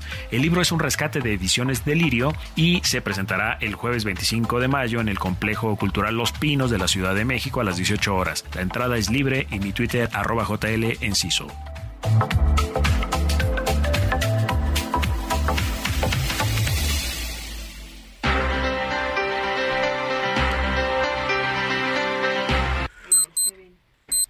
Ocho de la mañana con 39 minutos, 8 de la mañana con 40 ya de horas de la Ciudad de México, aquí en la Ciudad de México y del centro del país. Vámonos con más información.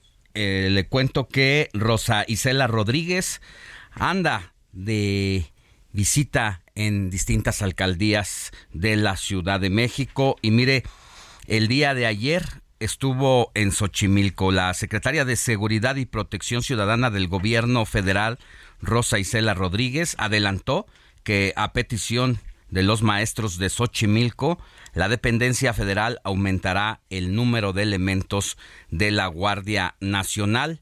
En la celebración por el Día del Maestro en Xochimilco, la funcionaria federal felicitó a los docentes por ser participantes activos en la formación de las nuevas generaciones. Escuchemos a Rosa Isela Rodríguez. Este país no sería nada sin la labor entregada de los maestros y maestras. También, pues, me llena de emoción porque yo soy hija de maestros. Mi mamá maestra, mi papá maestro.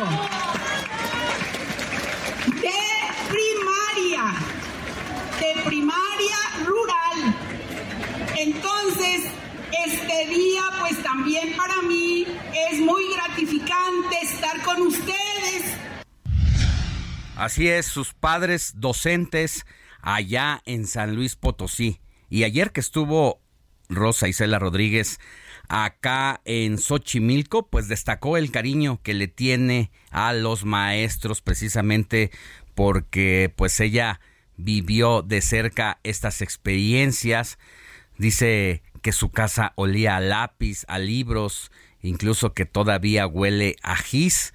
Por su parte, el alcalde de Xochimilco, José Carlos Acosta Ruiz, celebró la labor de Rosa Isela Rodríguez al frente de la Secretaría de Seguridad y Protección Ciudadana Federal y mostró su aprecio y reconocimiento a la funcionaria. Dijo el alcalde de Xochimilco que ella es un ejemplo de constancia y trabajo. Hoy como secretaria de Seguridad Ciudadana del país está haciendo un gran trabajo y seguimos en movimiento, es lo que dijo el alcalde de Morena allá en Xochimilco y a la par mencionó que Xochimilco siempre, siempre se ha destacado por ser cuna de maestros, por lo que los docentes representan un gran orgullo para la demarcación. Dice el alcalde, antes se decía que no había una escuela de la Ciudad de México que no tuviera un maestro de Xochimilco y hoy sigue siendo semillero de grandes profesores. El alcalde señaló que es una profesión que se ha heredado de generación en generación, ya que los hijos y nietos de los docentes siguen sus pasos y se convierten en maestros. En la ceremonia, el alcalde de Xochimilco también hizo entrega de tres reconocimientos a igual número de profesores por sus más de 50 años de servicios. Y en tanto, eh, Erika Rosales Medina, titular de la Dirección de Inclusión y Bienestar Social en Xochimilco, celebró a los docentes por su labor formadora y se comprometió a seguir trabajando de la mano con los directivos de las escuelas para generar mejores condiciones para los maestros. Bueno, Rosa Isela, antes de despedirse eh, de su participación en este evento con motivo del Día de los Maestros en Xochimilco, agradeció al alcalde pues que la hayan invitado y considerado a este evento. ¡Qué bueno que festeja de esta manera a los maestros! muy merecido festejo y mi reconocimiento siempre para el alcalde José Carlos Acosta, un hombre muy comprometido, muy trabajador y muy leal a transformación de este país. Muchas felicidades, alcalde, porque siga haciendo esta clase de eventos para festejar a los maestros y maestras. Así, así acabó el evento el día de ayer en Xochimilco. Y bueno, vamos a seguir pendientes las actividades de Rosa Isela Rodríguez. Información, Análisis. propuestas. Todo está en la ruta 2023. En Heraldo Media.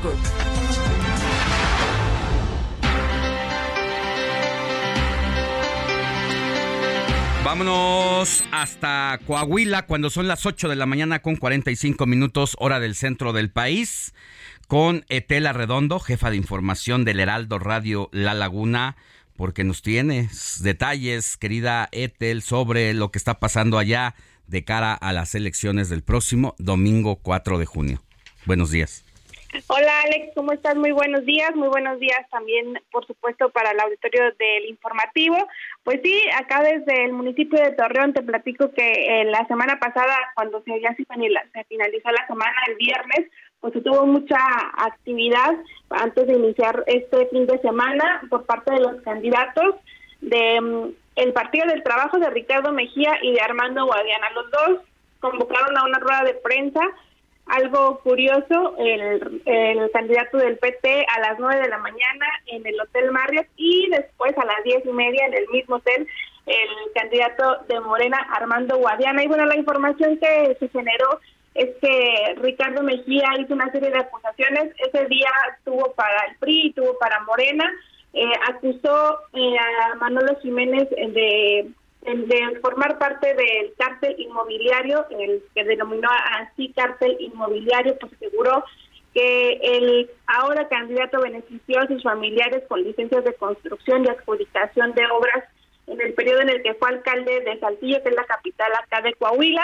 Además denunció el abuso policíaco que existe por parte de elementos de la policía estatal.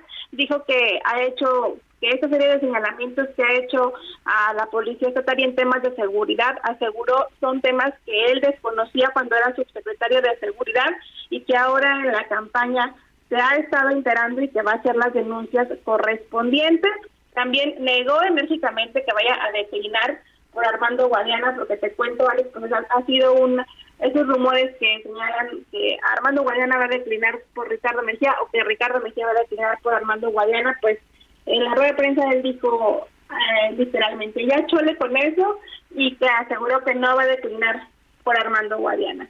Por su parte, el candidato Armando Guadiana, acompañado de una de las candidatas a una diputación, pues denunció una serie de agresiones por parte de lideresas del PRI en una colonia acá eh, del municipio de Torreón, donde se quemaron propaganda de Morena con gasolina y que también dijeron algunas de las simpatizantes del- de, las seguidoras de Morena también fueron rociadas en el en el cabello con gasolina. Afortunadamente no pasó a mayores solo se quemó esta mm, la, la propaganda que que bueno dijeron era de Morena. Esos fueron una serie de señalamientos que se hicieron este fin de semana el viernes. El viernes también eh, coincidió en que el candidato Manolo Jiménez viajó precisamente a una a una gira a Austin, Texas, donde pues ahí aprovechó también Ricardo Mejía para decir, pues anda ahí haciendo sus, sus negocios ya en la ciudad estadounidense.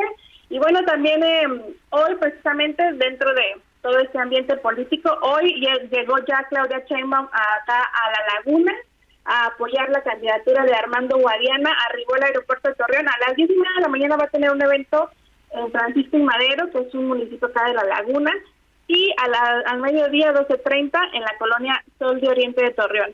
Es así como, pues ha habido muchas novedades, Alex, en este en estos días acá en la campaña en Coahuila. Mira, ya que mencionas la llegada de Claudia Sheinbaum esta mañana allá a Coahuila, precisamente aquí nos está llegando información y videos precisamente de este arribo de la jefa de gobierno allá a tu estado. Vamos a ponerle esto.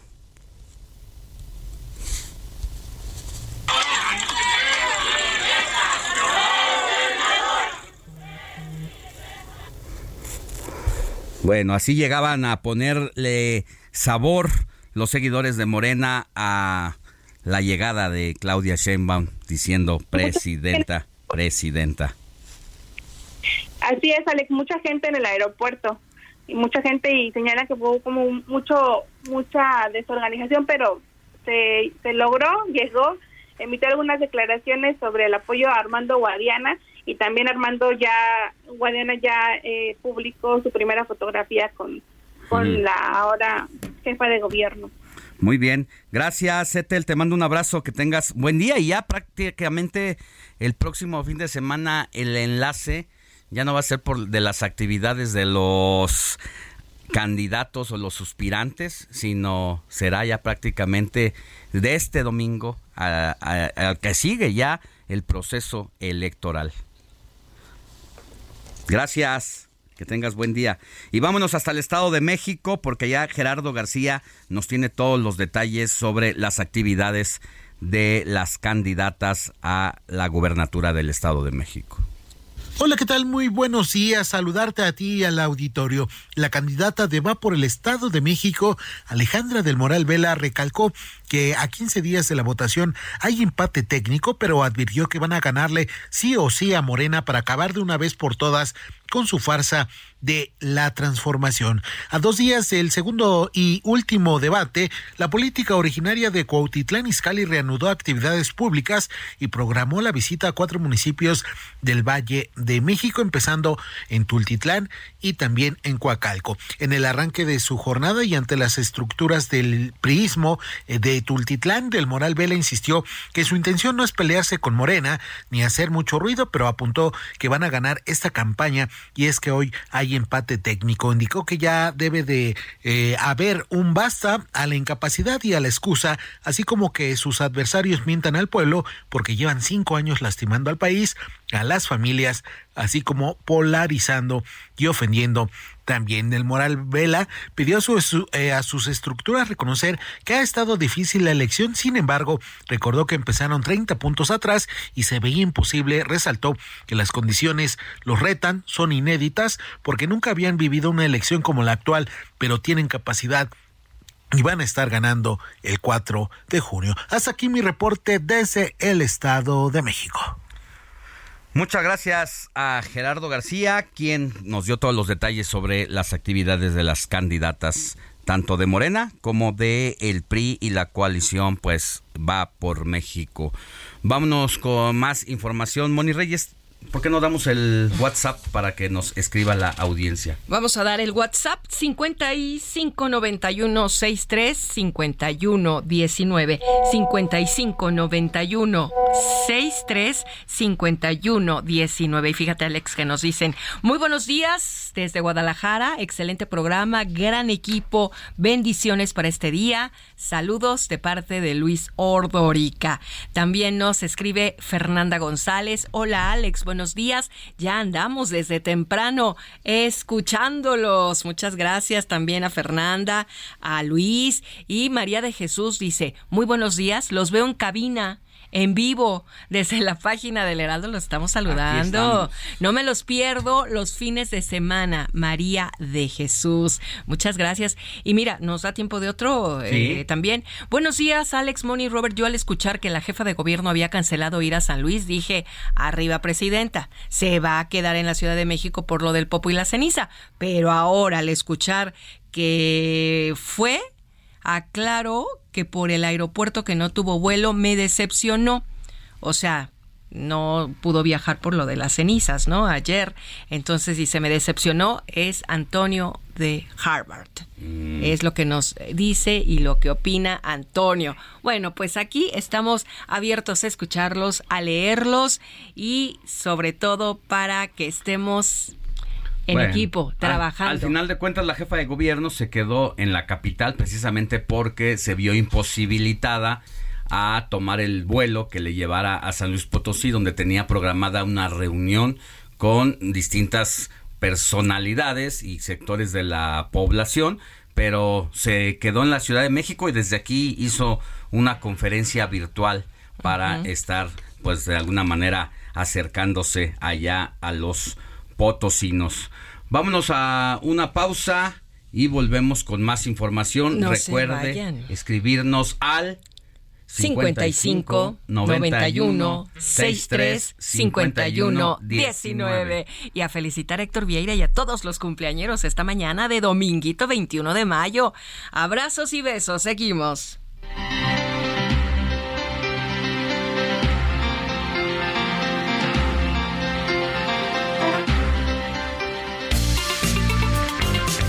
La noticia no descansa. Usted necesita estar bien informado también el fin de semana. Esto es Informativo El Heraldo Fin de Semana. Regresamos.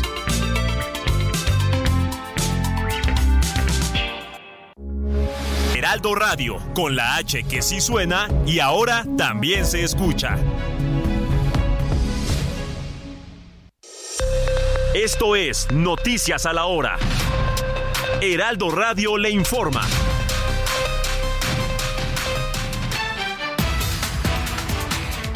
La aerolínea Aeroméxico lanzó una política de protección para todos sus usuarios después del cierre de operaciones que hubo este sábado en el Aeropuerto Internacional de la Ciudad de México, derivado de la caída de ceniza del volcán Popocatépetl. La madrugada de este sábado, dos elementos de la Guardia Nacional murieron y cuatro más resultaron heridos luego de ser atacados por civiles armados en el estado de Jalisco. La agresión ocurrió en el tramo carretero que va de San Juan de los Lagos a Lagos de Moreno, cuando realizaban un patrullaje de vigilancia. El exsecretario de Salud de Chihuahua, Eduardo N., fue vinculado a proceso por un juez de control por su probable responsabilidad en el delito de uso ilegal de atribuciones y facultades. La orden de aprehensión contra el feminicida de Elba Lucía Vázquez fue cumplimentada por agentes de la Policía de Investigación de la Fiscalía General de Justicia de la Ciudad de México. La joven fue encontrada muerta al interior de un despacho jurídico en donde al parecer el sujeto la asfixió. La tarde de este sábado, el canciller Marcelo Ebrard lamentó el fallecimiento de Luis Walton, quien fuera alcalde de Acapulco y senador de Morena. En el orbe, el presidente de Estados Unidos, Joe Biden, tiene previsto anunciar en los próximos días un nuevo paquete de ayuda militar a Ucrania. Así lo reveló un alto funcionario norteamericano. Después de una larga batalla legal, 351 antigüedades saqueadas del Neolítico hasta la época bizantina serán devueltas a Grecia, así como un gran número de fragmentos de cerámica, anunció el Ministerio de Cultura de aquel país. 9 de la mañana con dos minutos, tiempo del centro de México. Si usted nos acaba de sintonizar, estamos en el informativo fin de semana con Alex Sánchez y su equipo de trabajo. Quédese con nosotros, le saluda Mónica Reyes.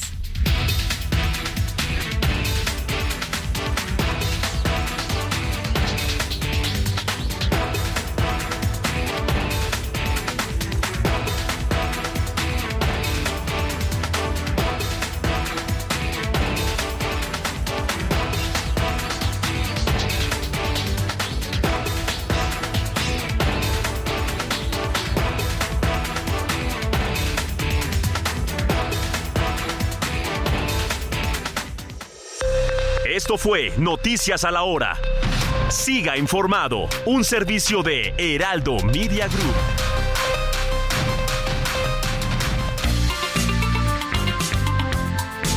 Siga en sintonía con la noticia. Alejandro Sánchez y el informativo Heraldo fin de semana. Continuamos.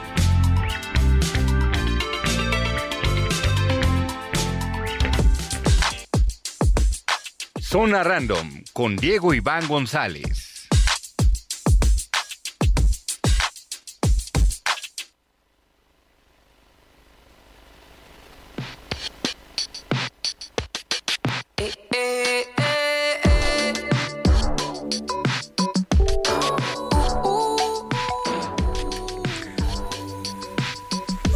Nueve de la mañana con tres minutos hora del centro del país. Ya estamos en zona random con Diego Iván González que nos trae en esta ocasión ¿Qué, mi querido Diego Iván? Buenos días, Alex. Primero que nada, Moni, a todo tu auditorio y a Robert, que ahorita no se encuentra en la, en la cabina, y a todo el equipo de producción, por cierto.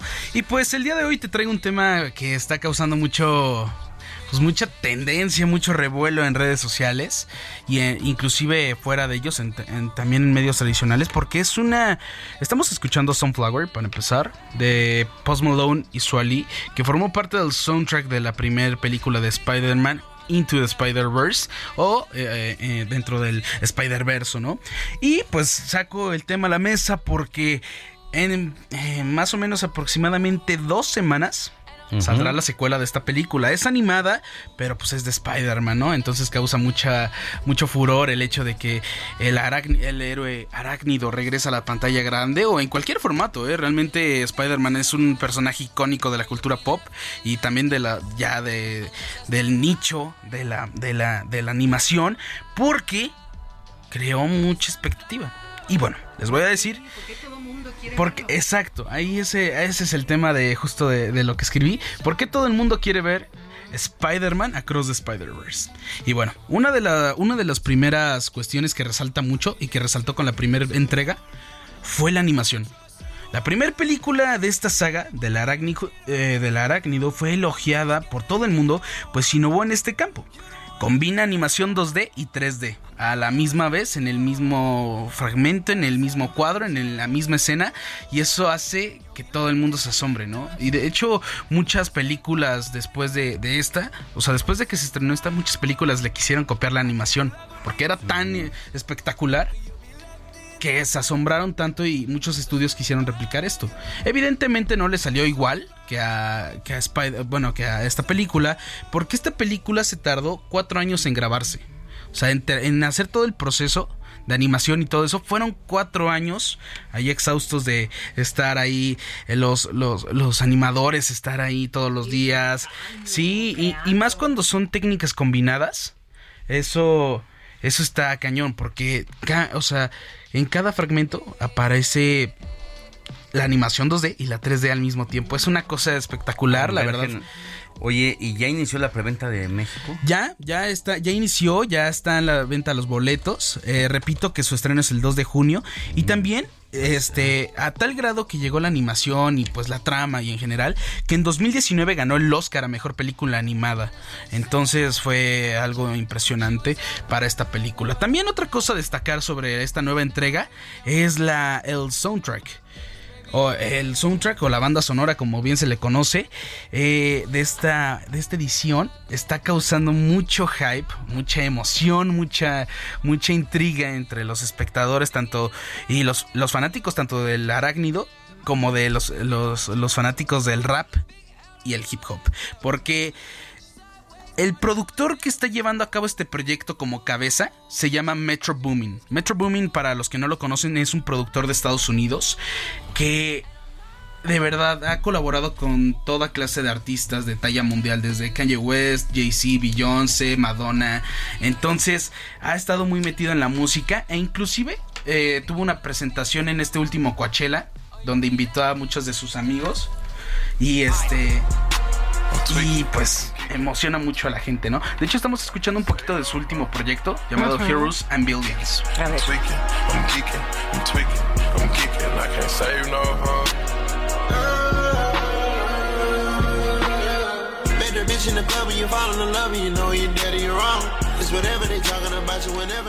Y bueno, eh, este es el trabajo de este productor que les estoy comentando llamado Metro Booming.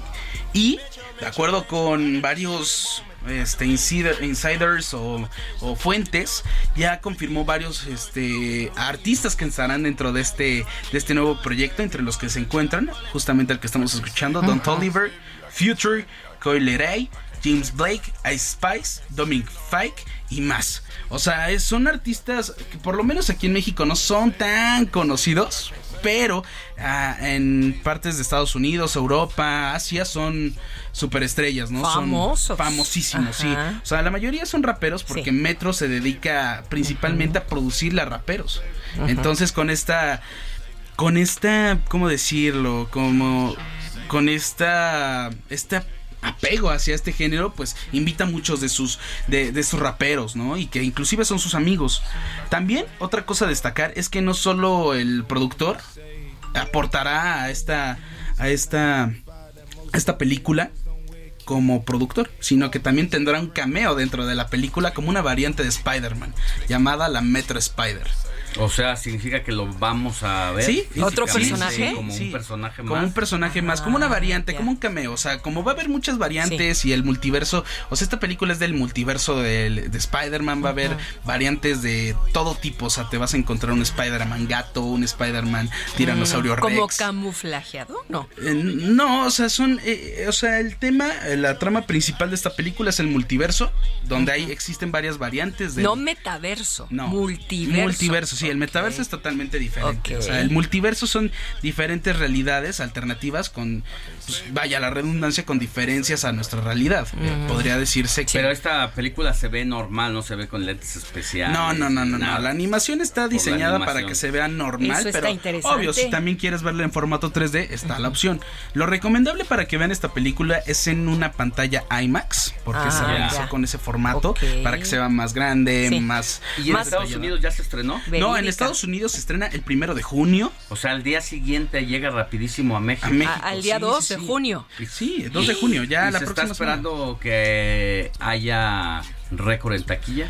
Yo creo que sí, sí, porque la primera creo que superó los mil millones de dólares ya en toda su en todo su tiempo de O sea, si ha sido negocio. taquilla. Sí, Por sí, lo que le no, han o invertido sea, respecto a lo que han... Sí, o sea, es rentable para Sony Pictures Animation porque de alguna otra forma fue de, o sea, Sony Pictures Animation fue considerada el peor estudio de animación en su, en su época, porque creó una de las peores películas, de acuerdo con, con ¿Cuál fue? estadísticas. Se llama Emoji la película. No sé si lo ubican, de estos Sí. emojis, emoticones. Sí, claro. Entonces, pues Sony creó eso. Esas caritas Y- amarillas. exacto, y, a la audiencia y a los críticos, a nadie le gustó. Y de hacer la peor película de animación, hicieron la mejor película de animación. De acuerdo con, a ver, yo solo soy una- un portavoz, pero de acuerdo con especialistas, críticos, audiencia, esta es eh, la primer película de, de esta saga, Spider-Man dentro, eh, dentro del Spider-Verso, estrenada en 2019. Fue la mejor película, o ha sido la, peli- la mejor película de animación hasta la, hasta la actualidad. Ya, ya veremos si su secuela Pues vamos a ver puede si- derrocarla o no. Oye, ¿qué edades? ¿Qué edades? A ¿Para mí qué me- edades está me recomendada? brinca un poco. Pues es Todas. que, es que realmente Así, para ¿desde todas, niños porque hay qué? fanáticos de Spider-Man desde los 5 Sí. años hasta los 30. o sea, ¿Qué clasificación tiene? Tiene la clasificación para todo Ah. público, para toda Apta audiencia. para todo. Pero, pues lo recomendable es para gente de, pues niños, o sea, de entre 10, Sí. 14 No, pero años. acaba siendo por Sí. lo que representa la producción. Sí, porque al final. todo mundo. No, y aparte, ahorita ya está. Esta película se va a conectar directamente con todo el universo cinematográfico de Marvel. Ya. Entonces, como que. Oh. Oye, ¿está doblada? De hecho, eh, ya para terminar y terminando y cerrando la Oye, sección. Nada más, conozco muchos papás que con el pretexto de que van a llevar a los hijos al cine, en realidad quienes están esperando la película son los papás. Yo, yo, yo la estoy esperando. No, soy papá, Oye, pero. y los Pero chiquitos sí, se no, duermen. sí, sí, sí. Pero Sí. ya, ya que salga. Sí, ya que salga. Y de hecho, comentaba Moni algo sobre el doblaje, que en esta semana causó mucha polémica, por lo menos aquí en Latinoamérica, porque Sony Pictures Animation este, señaló y, y presentó al que sería el elenco de las voces de, de diferentes variantes, y la mayoría eran influencers. Ya eh, el caso de Alex Montiel, Ay. Juan Guarnizo, Pipe Punk, o sea, como que son sí. entre Sí, streamers, o sea, sí, Ya. es- e influencers Sí, y sí. mucha de la comunidad del doblaje, o sea, que se dedica realmente a esto, se, en- se enojó y pues mostró su indiferencia a esto, porque dicen, Su indignación. indignación, exacto. O sea, ¿por qué vas a contratar a gente que no se dedica a esto solo para vender más? Así es. O sea, eso es un insulto al arte y un insulto Al a nuestra arte del profesión. doblaje. Exacto. es y además está la respuesta de. Juan Guarnizo que dijo que a él no le pagaron nada por el doblaje, que a diferencia de otros que se dedican a eso, a ellos les pagan hasta 500 pesos por un, un- un Cada pequeño loop, cameo. un loop es un baratísimo. Ahora Sí, imagínate. sí, lo que sea. Eh, ¿Qué prefieren? ¿Pagarle 500 pesos a alguien o a alguien que les pueda hacer que generen más vistas y además es gratuito? No. Sí, ahí está el tema, ese es el debate. De y, pues, debate, ¿eh? Eh, Bueno. Entonces, eso sería todo por hoy, chicos. Eso Todo es lo por que hoy. traigo. Muy bien. Pues hay que narrando. verla y platicarla. Sí, Tú la ves y nos platicas. Sí, yo la voy a ver y ya les comentaré cómo nos fue con eh, esta, esta nueva película que tiene hypeado a todo el mundo. Muy bien, gracias, gracias Diego, Iván González y Susana Rando. Gracias Alex Moni. Gracias. Entrevista. Informativo fin de semana.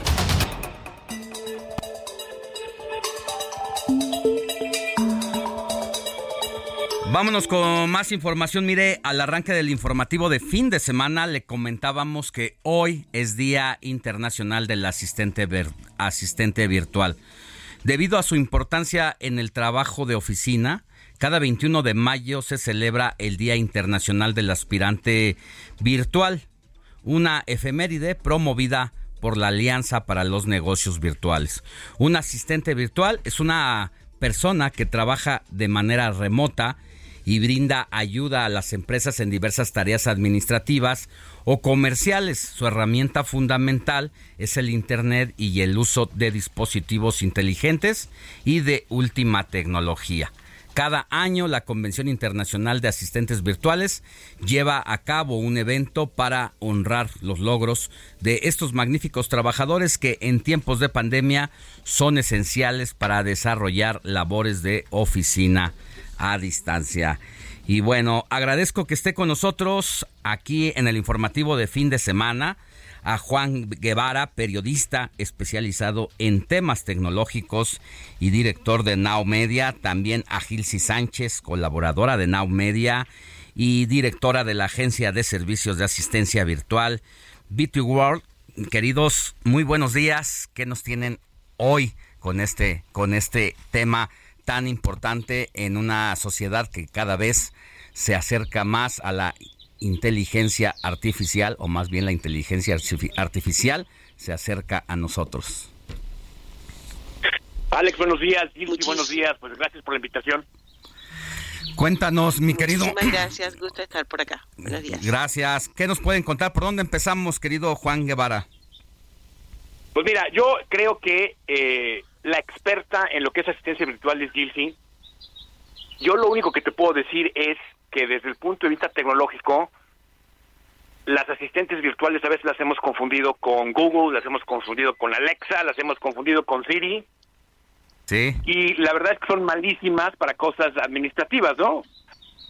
Ajá. Entonces, eh, en el tema en el tema de la pandemia, pues vimos que eh, y se incrementó muchísimo el uso de las asistentes y los asistentes virtuales, porque en primer lugar las empresas tenían que bajar sus costos para sobrevivir cuando tenían una pandemia en donde pues eh, las ventas bajaron de una manera muy fuerte y que eh, eh, pues no existe todavía una tecnología real como la inteligencia artificial para desplazar eh, los asistentes virtuales.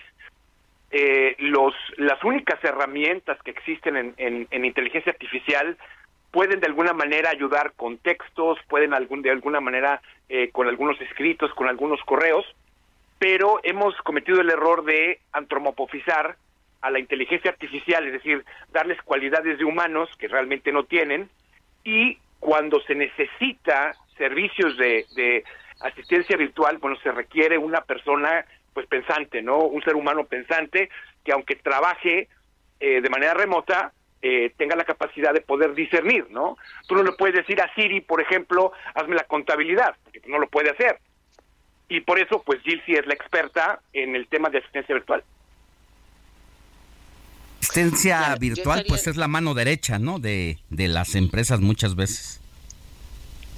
Mira, se hizo eh, súper relevante, sobre todo después o durante la pandemia, y como decía Juan, muchos de los negocios tuvieron que cerrar o tuvieron que sacar mucho de su personal.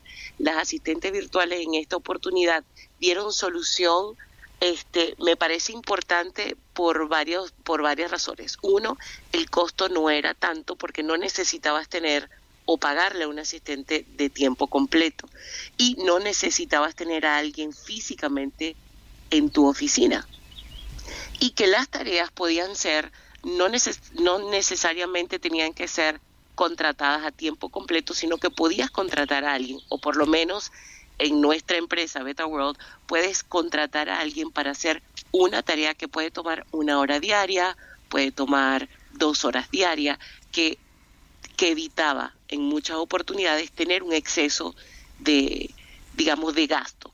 Entonces, y además que el asistente virtual, como bien decía Juan, también podía dar otro tipo de, de, de aporte dentro de lo que son los procesos y la organización, o por lo menos nosotros en Beta World, y un asistente virtual en general pudiera, con el conocimiento que tiene, hacer unos procesos más eficientes en tu compañía y hacerlo de manera más organizada. Entonces, el beneficio, por lo menos que yo veo en la parte de la asistencia virtual, es importante. La tecnología también y las asistentes virtuales utilizamos herramientas de como Siri, como Google, como por lo menos ChatGPT, que se ha vuelto ahorita bastante, bastante relevante y ha tomado una, una posición em, importante en, en, en apoyo, pero es apoyo, no es algo que viene a solucionar o a reemplazar completamente lo que es el trabajo de un asistente virtual en este caso. Sí, definitivamente. Yo creo que el chat sí está cobrando relevancia en este momento.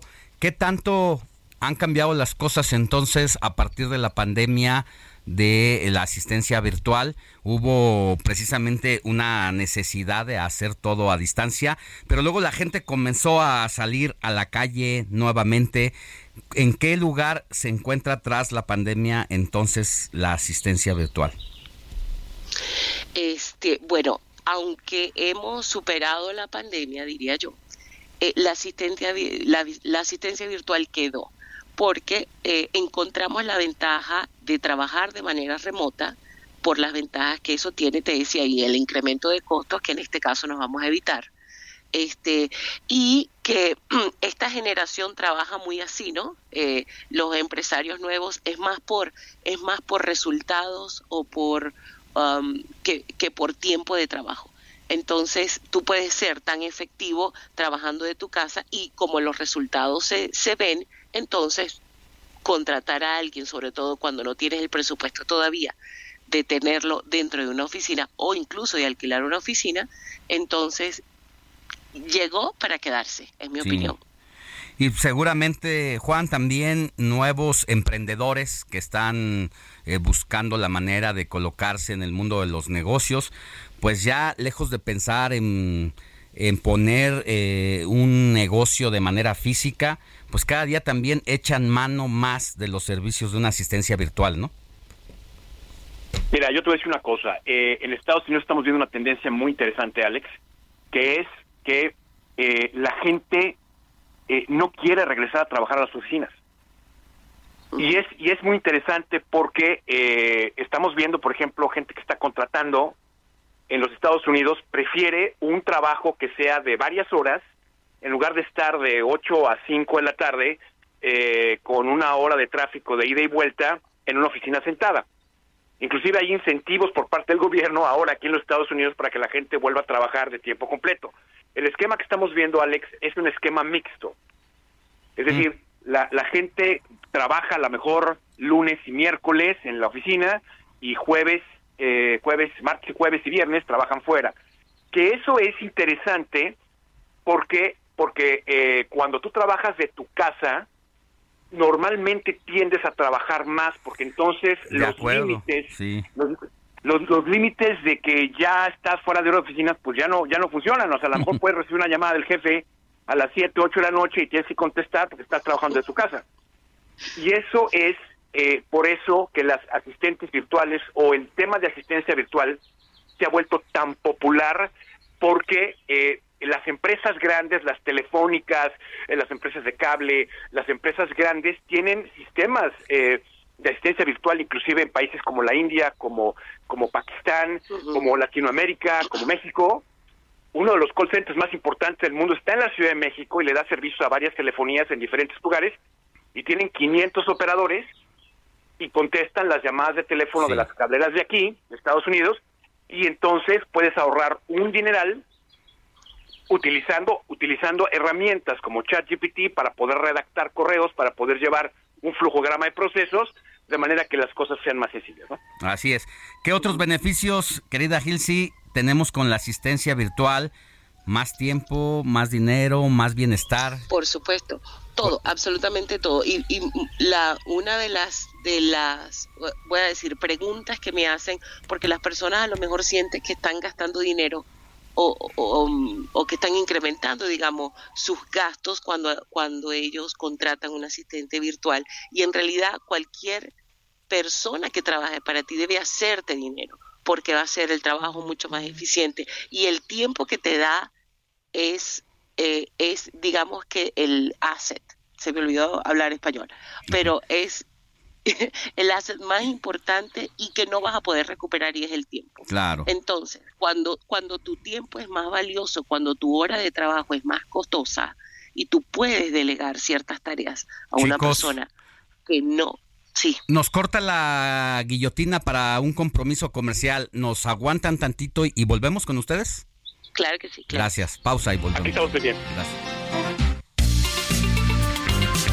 La noticia no descansa. Usted necesita estar bien informado también el fin de semana. Esto es Informativo El Heraldo Fin de Semana. Regresamos.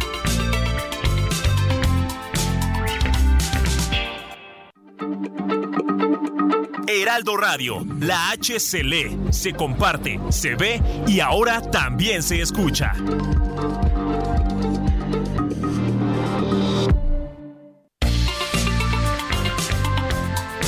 Siga en sintonía con la noticia. Alejandro Sánchez y el informativo Heraldo fin de semana. Continuamos.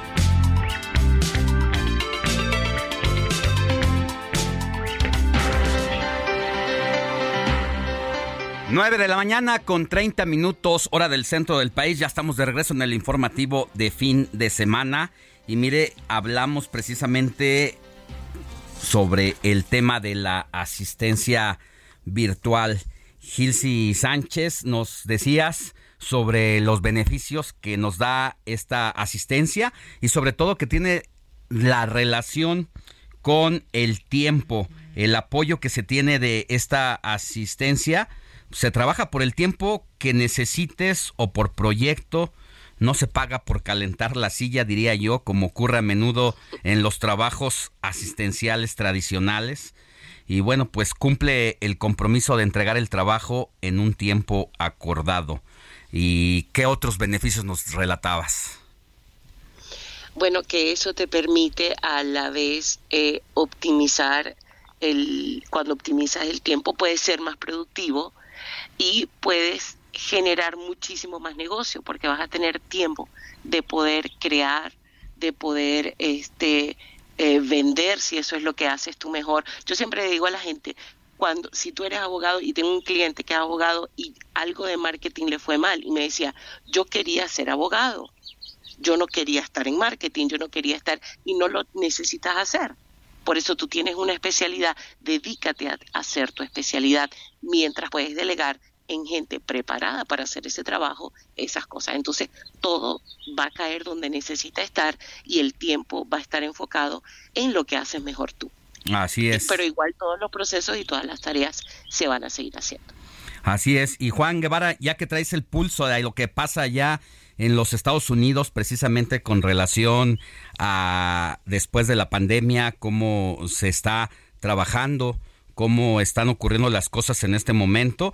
Bueno, también decir que con la asistencia virtual, muchas veces ya no se requiere pagar cuotas de personal ni seguros sociales. Y aquí es donde entra un poco el debate, ¿no, Juan? De si estas asistencias virtuales pueden desplazar la mano de obra trabajadora. Y bueno, hay quien dice sí, pero hay quien dice, como todo, la fuente laboral no se destruye, sino solo se transforma. Y ahora lo que hay que hacer, pues es que hay que especializarse también. Mira, Alex, yo te voy a decir una cosa. Eh, en primer lugar, cualquier país del mundo está basado en la clase media. Entonces, es muy importante, el, el- el de los pocos países del mundo que se comportan como tercermundistas es México. Y te voy a decir por qué, porque en México la tercerización, gracias a este presidente, pues es ilegal. Y es una tontería desde mi punto de vista. Y te voy a decir por qué. porque el tema es que la gente tenga trabajo, no es que reciba beneficios por, por derecho. Eh, En los Estados Unidos tú puedes despedir a una persona porque te cayó mal y es así de fácil, así de simple y es y pero gracias a ese tipo de relación laboral empleado existe la posibilidad de poder primero tener mano de obra que, que esté comprometida con la empresa, no gente que crea que genera compromisos o que genera derechos nada más porque sí. Y número dos, eh, lo importante como empresario es generar utilidades, porque las utilidades no solamente eh, colaboran con la economía de un país, sino además le generan bienestar a la gente que trabaja. Por eso es tan importante el tema de la asistencia virtual, porque un empresario que empieza es sería tonto el iniciar con, a menos que tenga un capital importante, iniciar con tres, cuatro, cinco, seis empleados de planta. En México, que es complicadísimo, pues despedir a la gente, tres meses de sueldo, etcétera. Se debería de iniciar, desde mi punto de vista, con los mínimos gastos indispensables para poder operar de una manera rápida, sencilla, fácil y sobre todo con el menos costo posible en lo que empiezas a generar ventas. Que yo creo que eso es lo importante de, del matrimonio de la asistencia virtual con la tecnología, porque en ese sentido se permite optimizar, automatizar procesos que a un empresario le puede funcionar mejor y entonces le permiten a las empresas ser viables y con eso, entre más empresas viables existan en un país, más fuerte la economía se vuelve. Por eso creo que es tan importante el hecho de que eh, la asistencia virtual se permita en México de una manera sin problemas, que la tercerización sea un tema que sea que no sea un tema tabú como el tema del petróleo y que se permita eh, a las empresas poder tener una mano de obra que les funcione en lugar de estar gastando el dinero en derechos que son eh, o, en, o en beneficios que son arcaicos que al final del día no generan más que ineficiencia en los trabajadores, ¿no? O sea, eso de que ahora tienes que tener más horarios de descanso y más vacaciones, señores, hay que dedicarse a trabajar y a producir para que entonces el país pueda ser productivo, ¿no? Así es, y ya a manera de conclusión, Gilsi Sánchez, pues quien no dé el salto precisamente de las empresas tradicionales como han venido trabajando en los últimos tiempos a la asistencia virtual que se ha establecido hoy ya como una profesión impredecible, pues también corre el riesgo de rezagarse frente a las nuevas y los nuevos emprendedores, ¿no? Es bastante posible y es que definitivamente, y la tecnología es muy importante y como te decía, nosotros como asistente virtual nos apoyamos muchísimo que son las herramientas tecnológicas, en los que son los CRMs, en todas las plataformas que existen para ser más efectivo en el trabajo. Y eso lo, lo utilizamos. Y cuando las personas comienzan, eh, yo tengo clientes que a mí me encanta encontrarme con clientes que tienen papelitos. O sea, se me hace agua la boca de pensar cómo vamos a hacer este trabajo más efectivo y el resultado que vamos a poder nosotros darle a ese cliente de que ellos vean cómo, cómo los procesos pueden ser tan sencillos, cómo pueden optimizar el tiempo y cómo pueden generar y, a, y, y ser más productivos a la larga. Muy, muy, muy interesante y muy nutrida esta conversación. Vale la pena haberla tomado el Día Internacional del Asistente Virtual, que como bien dices, Juan Guevara, va más allá de preguntarle a Google o a Siri o a Alexa, sino que pues es ya necesaria Pregúntale esta.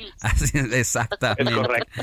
Bueno, les mando un abrazo a ambos hasta el otro lado de la frontera. Muchas gracias y, Igual para ti. y estamos en contacto y hagamos esto más seguido, vale la pena. Estamos a la orden, mi Alex. Gracias, Gilsi. Gracias a todos. Buen día. Un saludo a Héctor Vieira, que ya sabes que es mago. Oye, mándale su abrazo, su beso, lo que quieras. ¿Es su cumpleaños hoy? Mira, Gilsi, que le mande su beso, yo le mando un abrazo con mucho gusto. Bueno, gracias, hasta luego. Hasta luego. Saludos, gracias. Bueno. Y justo para hablar, mira, ya decía Juan Guevara, el tema de la asistencia virtual va más allá de una búsqueda por Google o por Siri o por lo que sea. Pero al inicio del informativo de fin de semana, Roberto Martínez nos hacía precisamente pues la pregunta de, independientemente de que va más allá, como lo plantearon los expertos en este informativo de fin de semana, pues no queremos quitar el dedo del renglón de sí buscar o que Robert nos diga qué es lo que más busca el mexicano como asistente virtual básico en estos portales como Google o como Siri. ¿Qué es lo que más busca? Ya nos decías, el primer lugar de búsquedas es horarios de Horario, partidos de cuando jueguen, qué posición va mi equipo. Y los equipos más buscados son América, Chivas y Cruz Azul. O sea, lo más buscado son consultas de, de, Deportes. de De jornadas deportes. deportivas, pero sobre todo de fútbol. Sobre todo de fútbol mexicano, que Mm. es los equipos más importantes. Es que no lo digo, yo, lo dice la historia, los equipos más Sí, grandes. Traes los datos, traes América, los datos de Google. Chivas y Cruz Azul son los equipos más Mira. buscados en la liga aquí en México. De a qué horas Mm. juega, en qué posición va mi equipo o cuál fue el marcador. Son las tres preguntas más importantes. Después de eso, ¿qué tenemos? Después de eso tenemos Alexa o Siri o Google que tenemos. Este, ¿qué pasó un día como hoy en la historia? Es una de las preguntas. que Efemérides. Efemérides. Clima. ¿Cuál es el cuán- cuán- Ya, su- sigue necia mi querida Con el clima, con, pues con es el que- clima. Pero eso es, es que es depende, o sea, tú lo buscas, pero no necesariamente quiere decir que de 10 personas 5 o 7 lo hagan, sino o sea, se, se promedia, ¿no? El tema de las búsquedas. Por ejemplo, también aquí hay una búsqueda que aparecía Climas. antes muy seguido, pero ahorita ya, en este tiempo ya no va a quedar. ya, ¿Cuándo es el cambio de horario? Esa es otra de las preguntas. Y algo que no sé si ustedes han llegado a hacer con sus asistentes virtuales es dime un dato curioso o, o cuéntame un chiste. Son también de las preguntas. Nunca lo he, nunca lo he hecho. ni Tú- yo. tú- Moni, el Yo clima. pregunto el clima de hoy. ¿Lloverá? ¿Llueve? ¿Hace calor? Frío. Ajá. ¿Cómo me, ¿Cómo me he visto hoy, Siri? Pues sí, para Mira, saber que justamente- salgo o no. Está primero, ¿cuál, ¿cuál es el precio del dólar del Bitcoin? Ah, ese es bueno. ¿Qué hora es?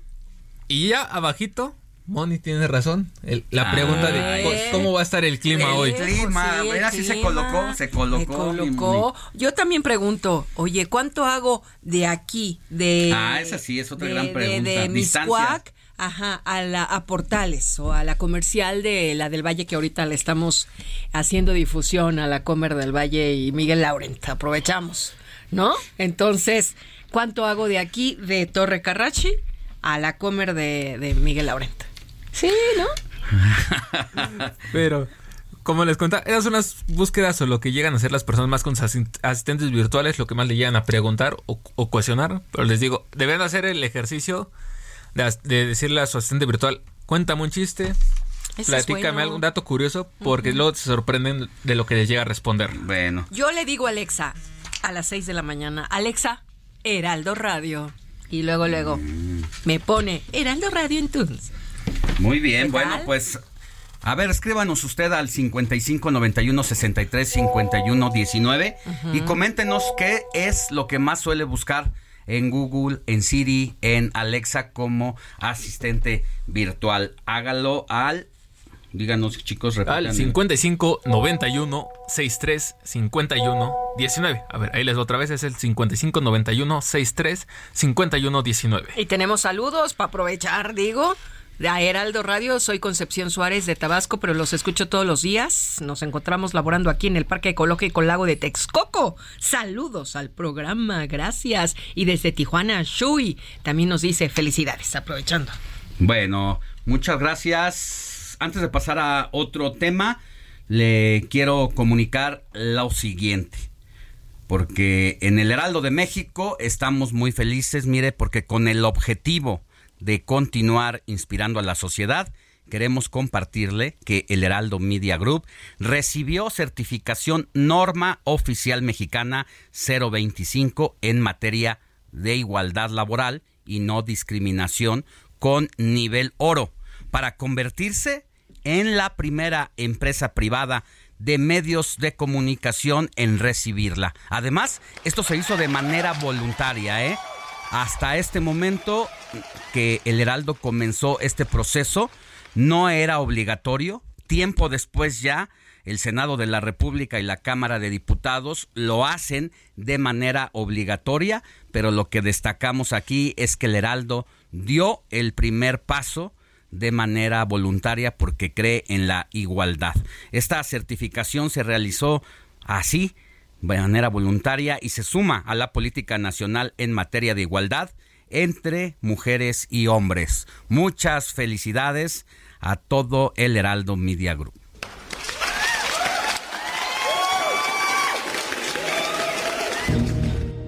Entrevista. Informativo fin de semana. Pero-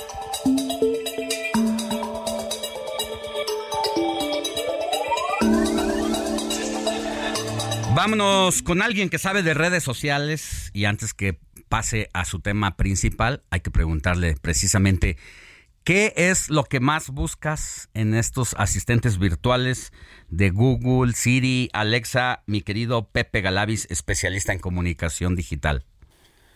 Querido Alex, muy, muy buenos días. Un saludo a ti, a la audiencia, y un saludo a Alexa y a Siri. Eh, yo lo que más le pido es el clima, todos los días. Como acostumbro Reyes. salir... Sí, yo, justo es lo que yo más hago.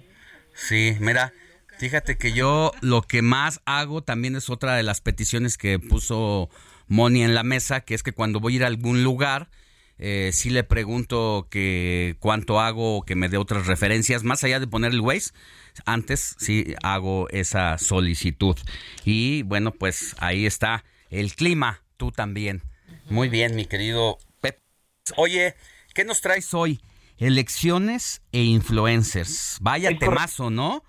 Eh, Es un, es un tema muy interesante, eh, pero además muy, este, pues digamos que un tanto conflictivo, ¿no? Genera demasiada discusión. en referencia Polarizado. a- Porque Muy polarizado. ¿Hasta dónde está esa, ese límite de la libertad de expresión, de que te pronuncies de manera simulada en favor de uno u otro partido? Ha sido todo un tema, sin embargo, el INE ha sentado un precedente porque sí ha sancionado y castigado a ciertos influencers que han, según el INE, considerado que se ha roto la veda electoral. Exactamente. Pues mira, para empezar tendríamos que definir qué es un influencer, ¿no? Y un influencer es una persona influyente dentro de una comunidad. Esta comunidad puede ser en una plataforma digital, por eso es que hoy conocemos a los influencers de esta forma. Hay influencers de YouTube, influencers de Facebook, Oye, influencers ¿cuándo de se considera que es un influencer? Hay, hay, conozco muchos influencers, entre comillas, que apenas tienen 100 seguidores y ya se sienten influencers. Es que hoy en día también se maneja el término de, las, de los microinfluencers y de las microinfluencers, que son influencers o de nicho, es decir, por algún tema, o, de- o por zona geográfica. ¿no? Particularmente en Instagram se manejan mucho estos influencers que son por colonia, por alcaldía, por municipio o por estado. Entonces, depende mucho de eso. Sin embargo, pues ya un influencer podría considerarse para temas de marketing tradicional a, a- a partir de 10 mil seguidores. Ah, ok. Ahí, ahí ya se podría. Ahora, muchas veces, y ya para pasar al tema de fondo, pero muchas veces hay cuentas que tienen pocos seguidores, pero tienen más interacción que cuentas que tienen hasta cientos o miles de seguidores. Hoy en día plataformas como TikTok tienen esta gran ventaja que permiten que la viralización ya no dependa del número de seguidores, sino de la originalidad o de la tendencia del contenido. Ya. Entonces ahí ayuda a que justamente el, el- contenido sea el que mande y no sea el número o el volumen de seguidores. Ah. Porque también, y hay que decirlo, hay muchas personas que pues tienen, justamente cuando el mercado empezó a demandar una cantidad grande de seguidores, comenzaron a comprar seguidores para poder estar ahí, eh, pues en el, en el, en el ojo del huracán. Ok, entonces una vez puesto todo este contexto, el tema de los, las acciones que violan la ley electoral, ¿qué pasa ahí? El- Desafortunadamente, la- los temas legales y jurídicos para los temas digitales no avanzan tan rápido como lo hace la tecnología. ¿no? La tecnología avanza de un día a otro. De un día a otro te cambia todo. Y los procesos jurídicos eh, o vinculantes, vinculativos, ahí no sé si hay un abogado que me corrija, que pudieran determinar si es o no un delito, pues ya están un poco, no están tan claros. Al final depende del tribunal eh, definir si el, si el tema fue o no eh, irrumpir en la ley. Y es que mira, el tema del uso de los influencers no es solamente un tema de hoy en día en lo digital, sino que a lo largo de la historia tenemos el uso de, pues, de los influencers de antes, ¿no? Eh, Julio César Chávez, ¿no? Cuando se llevaba muy bien con Carlos Salinas de Gortari, eh, cuando Cantinflas era famoso y los políticos querían estar con él en las fotos del Salón California, y una larga lista de, de- de- de los influencers de antes, por así decirlo, Sí. de los líderes de opinión, de actores y, y de músicos, que pues, los políticos siempre han buscado estar ahí. ¿Por qué? Porque tienen a las audiencias y porque tienen el favor de, de la, de la gratitud y de la simpatía con la gente. Hoy pasa exactamente lo mismo, pero también no tenemos que dejar de lado que las influencers, los influencers, los actores, los deportistas y demás,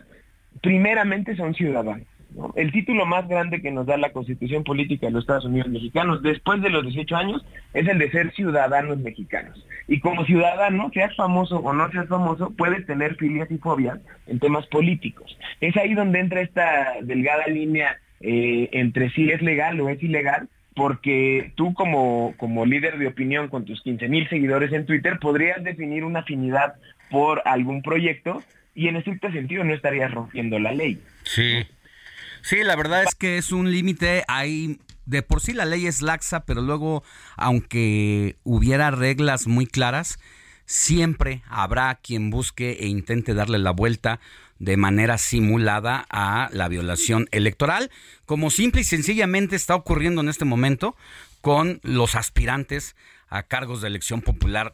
No, ¿qué decir de las corcholatas, por ejemplo? hasta dónde sí, hasta dónde no. De eso también va a depender el Instituto Nacional Electoral, el Tribunal Electoral, pero yo recuerdo hace unos días un mensaje muy claro y abierto promocionando su candidatura de eh, Adán Augusto López en Twitter, que al saber que él mismo estaba yendo más allá, vi- eh, borró el Twitter, pero pues la, la el tema ahí quedó. ¿no? Y creo que justo ellos tuvieron sí un poco de temor, porque era Braulio Luna, era uno que era del América, se me olvidó su nombre, este, pero justo si hay un precedente, ¿no? De la edad electoral cuando el Partido Verde fue ajá. multado junto con los actores y deportistas que estaban ahí, donde estaba eh, Giovanni Dos Santos, ¿no? Y demás. Eh, Yunes, eh, Lu- el negro Araiza. La Yun, todo es culpa de la Yun. Es correcto. Entonces, todo, en ese caso en particular sí hubo una multa en contra del, del INE y también hubo multa para algunos de los influencers, no para todos, algunos se lograron amparar bien, pero de, todos modos, digamos que es un incentivo perverso la multa, ¿no? Que haya una multa, porque al final, si tú como partido político recibes cientos de millones de pesos y tu multa por utilizar influencers o por hacer algo fuera de la ley es de algunas decenas, pues no tienes ningún problema y es un gasto marginal que al final sí te, sí te aporta como un activo de la campaña. ¿No? También ahí habría que definir que la ley pues pudiera ser, sí como dices, no tan laxa y un tanto más, em, pues más justa en torno a que pues no todos Sí. tienen el- la misma capacidad. Y un caso particular que sí tenemos que eh, hablar es el tema de la gubernatura de Samuel García, ¿no? Su mayor activo fue el uso de la plataforma digital de Instagram por parte de su esposa, ¿no?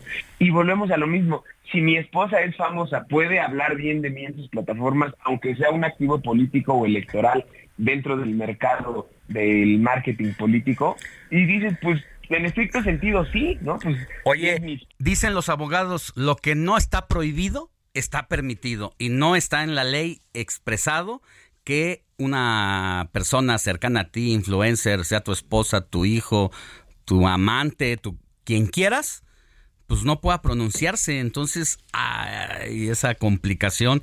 Pero definitivamente ese tema que traes a la mesa fue polémico, muy polémico, y al final de cuentas, pues eh, estableció el Instituto Electoral y el Tribunal que no hubo violación a la ley electoral. Y, y- y mira, finalmente se tiene que tener muy claro que para tener una democracia sólida, una democracia plural, todas y todos quienes participamos ¿no? de- de- del voto podemos también hacer uso de nuestra libertad de expresión y decir si algo no nos gusta y si algo nos gusta. ¿Cuál es el gran problema? Que también eh, la falta de interés que existe de la ciudadanía en general se replica en los influencers, en los deportistas, en, en los actores, y no somos una sociedad em, activa en tema de, de en temas de, de temas políticos, en torno a temas políticos, como lo es, por ejemplo, la estadounidense, ¿no? Donde, por ejemplo, los, los jugadores del- de la NFL hacen posicionamientos políticos con el- en contra del racismo, ¿no? Eh, Bueno. eso, eh, eh, eh, ante ese tema yo creo que sí nos hace falta, no tanto a, a las leyes y a las autoridades como a la ciudadanía en general y por supuesto que a los influencers, saber que, que, que las grandes audiencias a las que están hablándoles pues son una responsabilidad y valdría la pena que pudieran hacer un uso pues irresponsable de estas audiencias y no verse mal porque al final ellos se ven más mal vendiéndose y se ve más obvio que lo obvio para- en, en- en lugar de hacer una cosa buena Muy bien. interesante que beneficie a todos.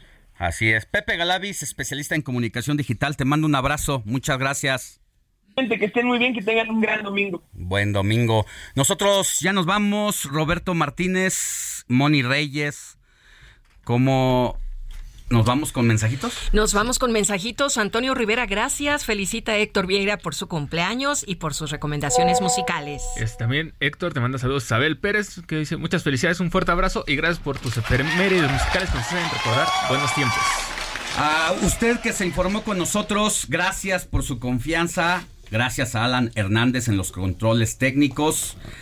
A Diego Iván González, asistente de producción. Y al cumpleañero productor Héctor Vieira. Gracias, gracias. Nos escuchamos la próxima, el próximo fin de semana, porque la noticia no descansa. Yo soy Alejandro Sánchez y le deseo éxito.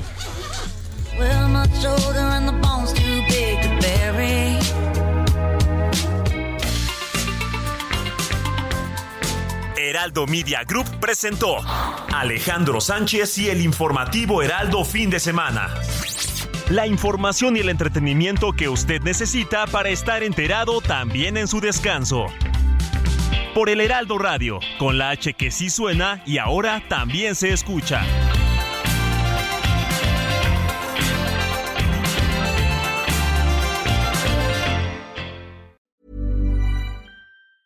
Planning for your next trip? Elevate your travel style with Quince. Quince has all the jet setting essentials you'll want for your next getaway, like European linen, premium luggage options, buttery soft Italian leather bags, and so much more. And is all priced at 50 to 80% less than similar brands. Plus, Quince only works with factories that use safe and ethical manufacturing practices. Pack your bags with high-quality essentials you'll be wearing for vacations to come with Quince. Go to quince.com slash pack for free shipping and 365-day returns.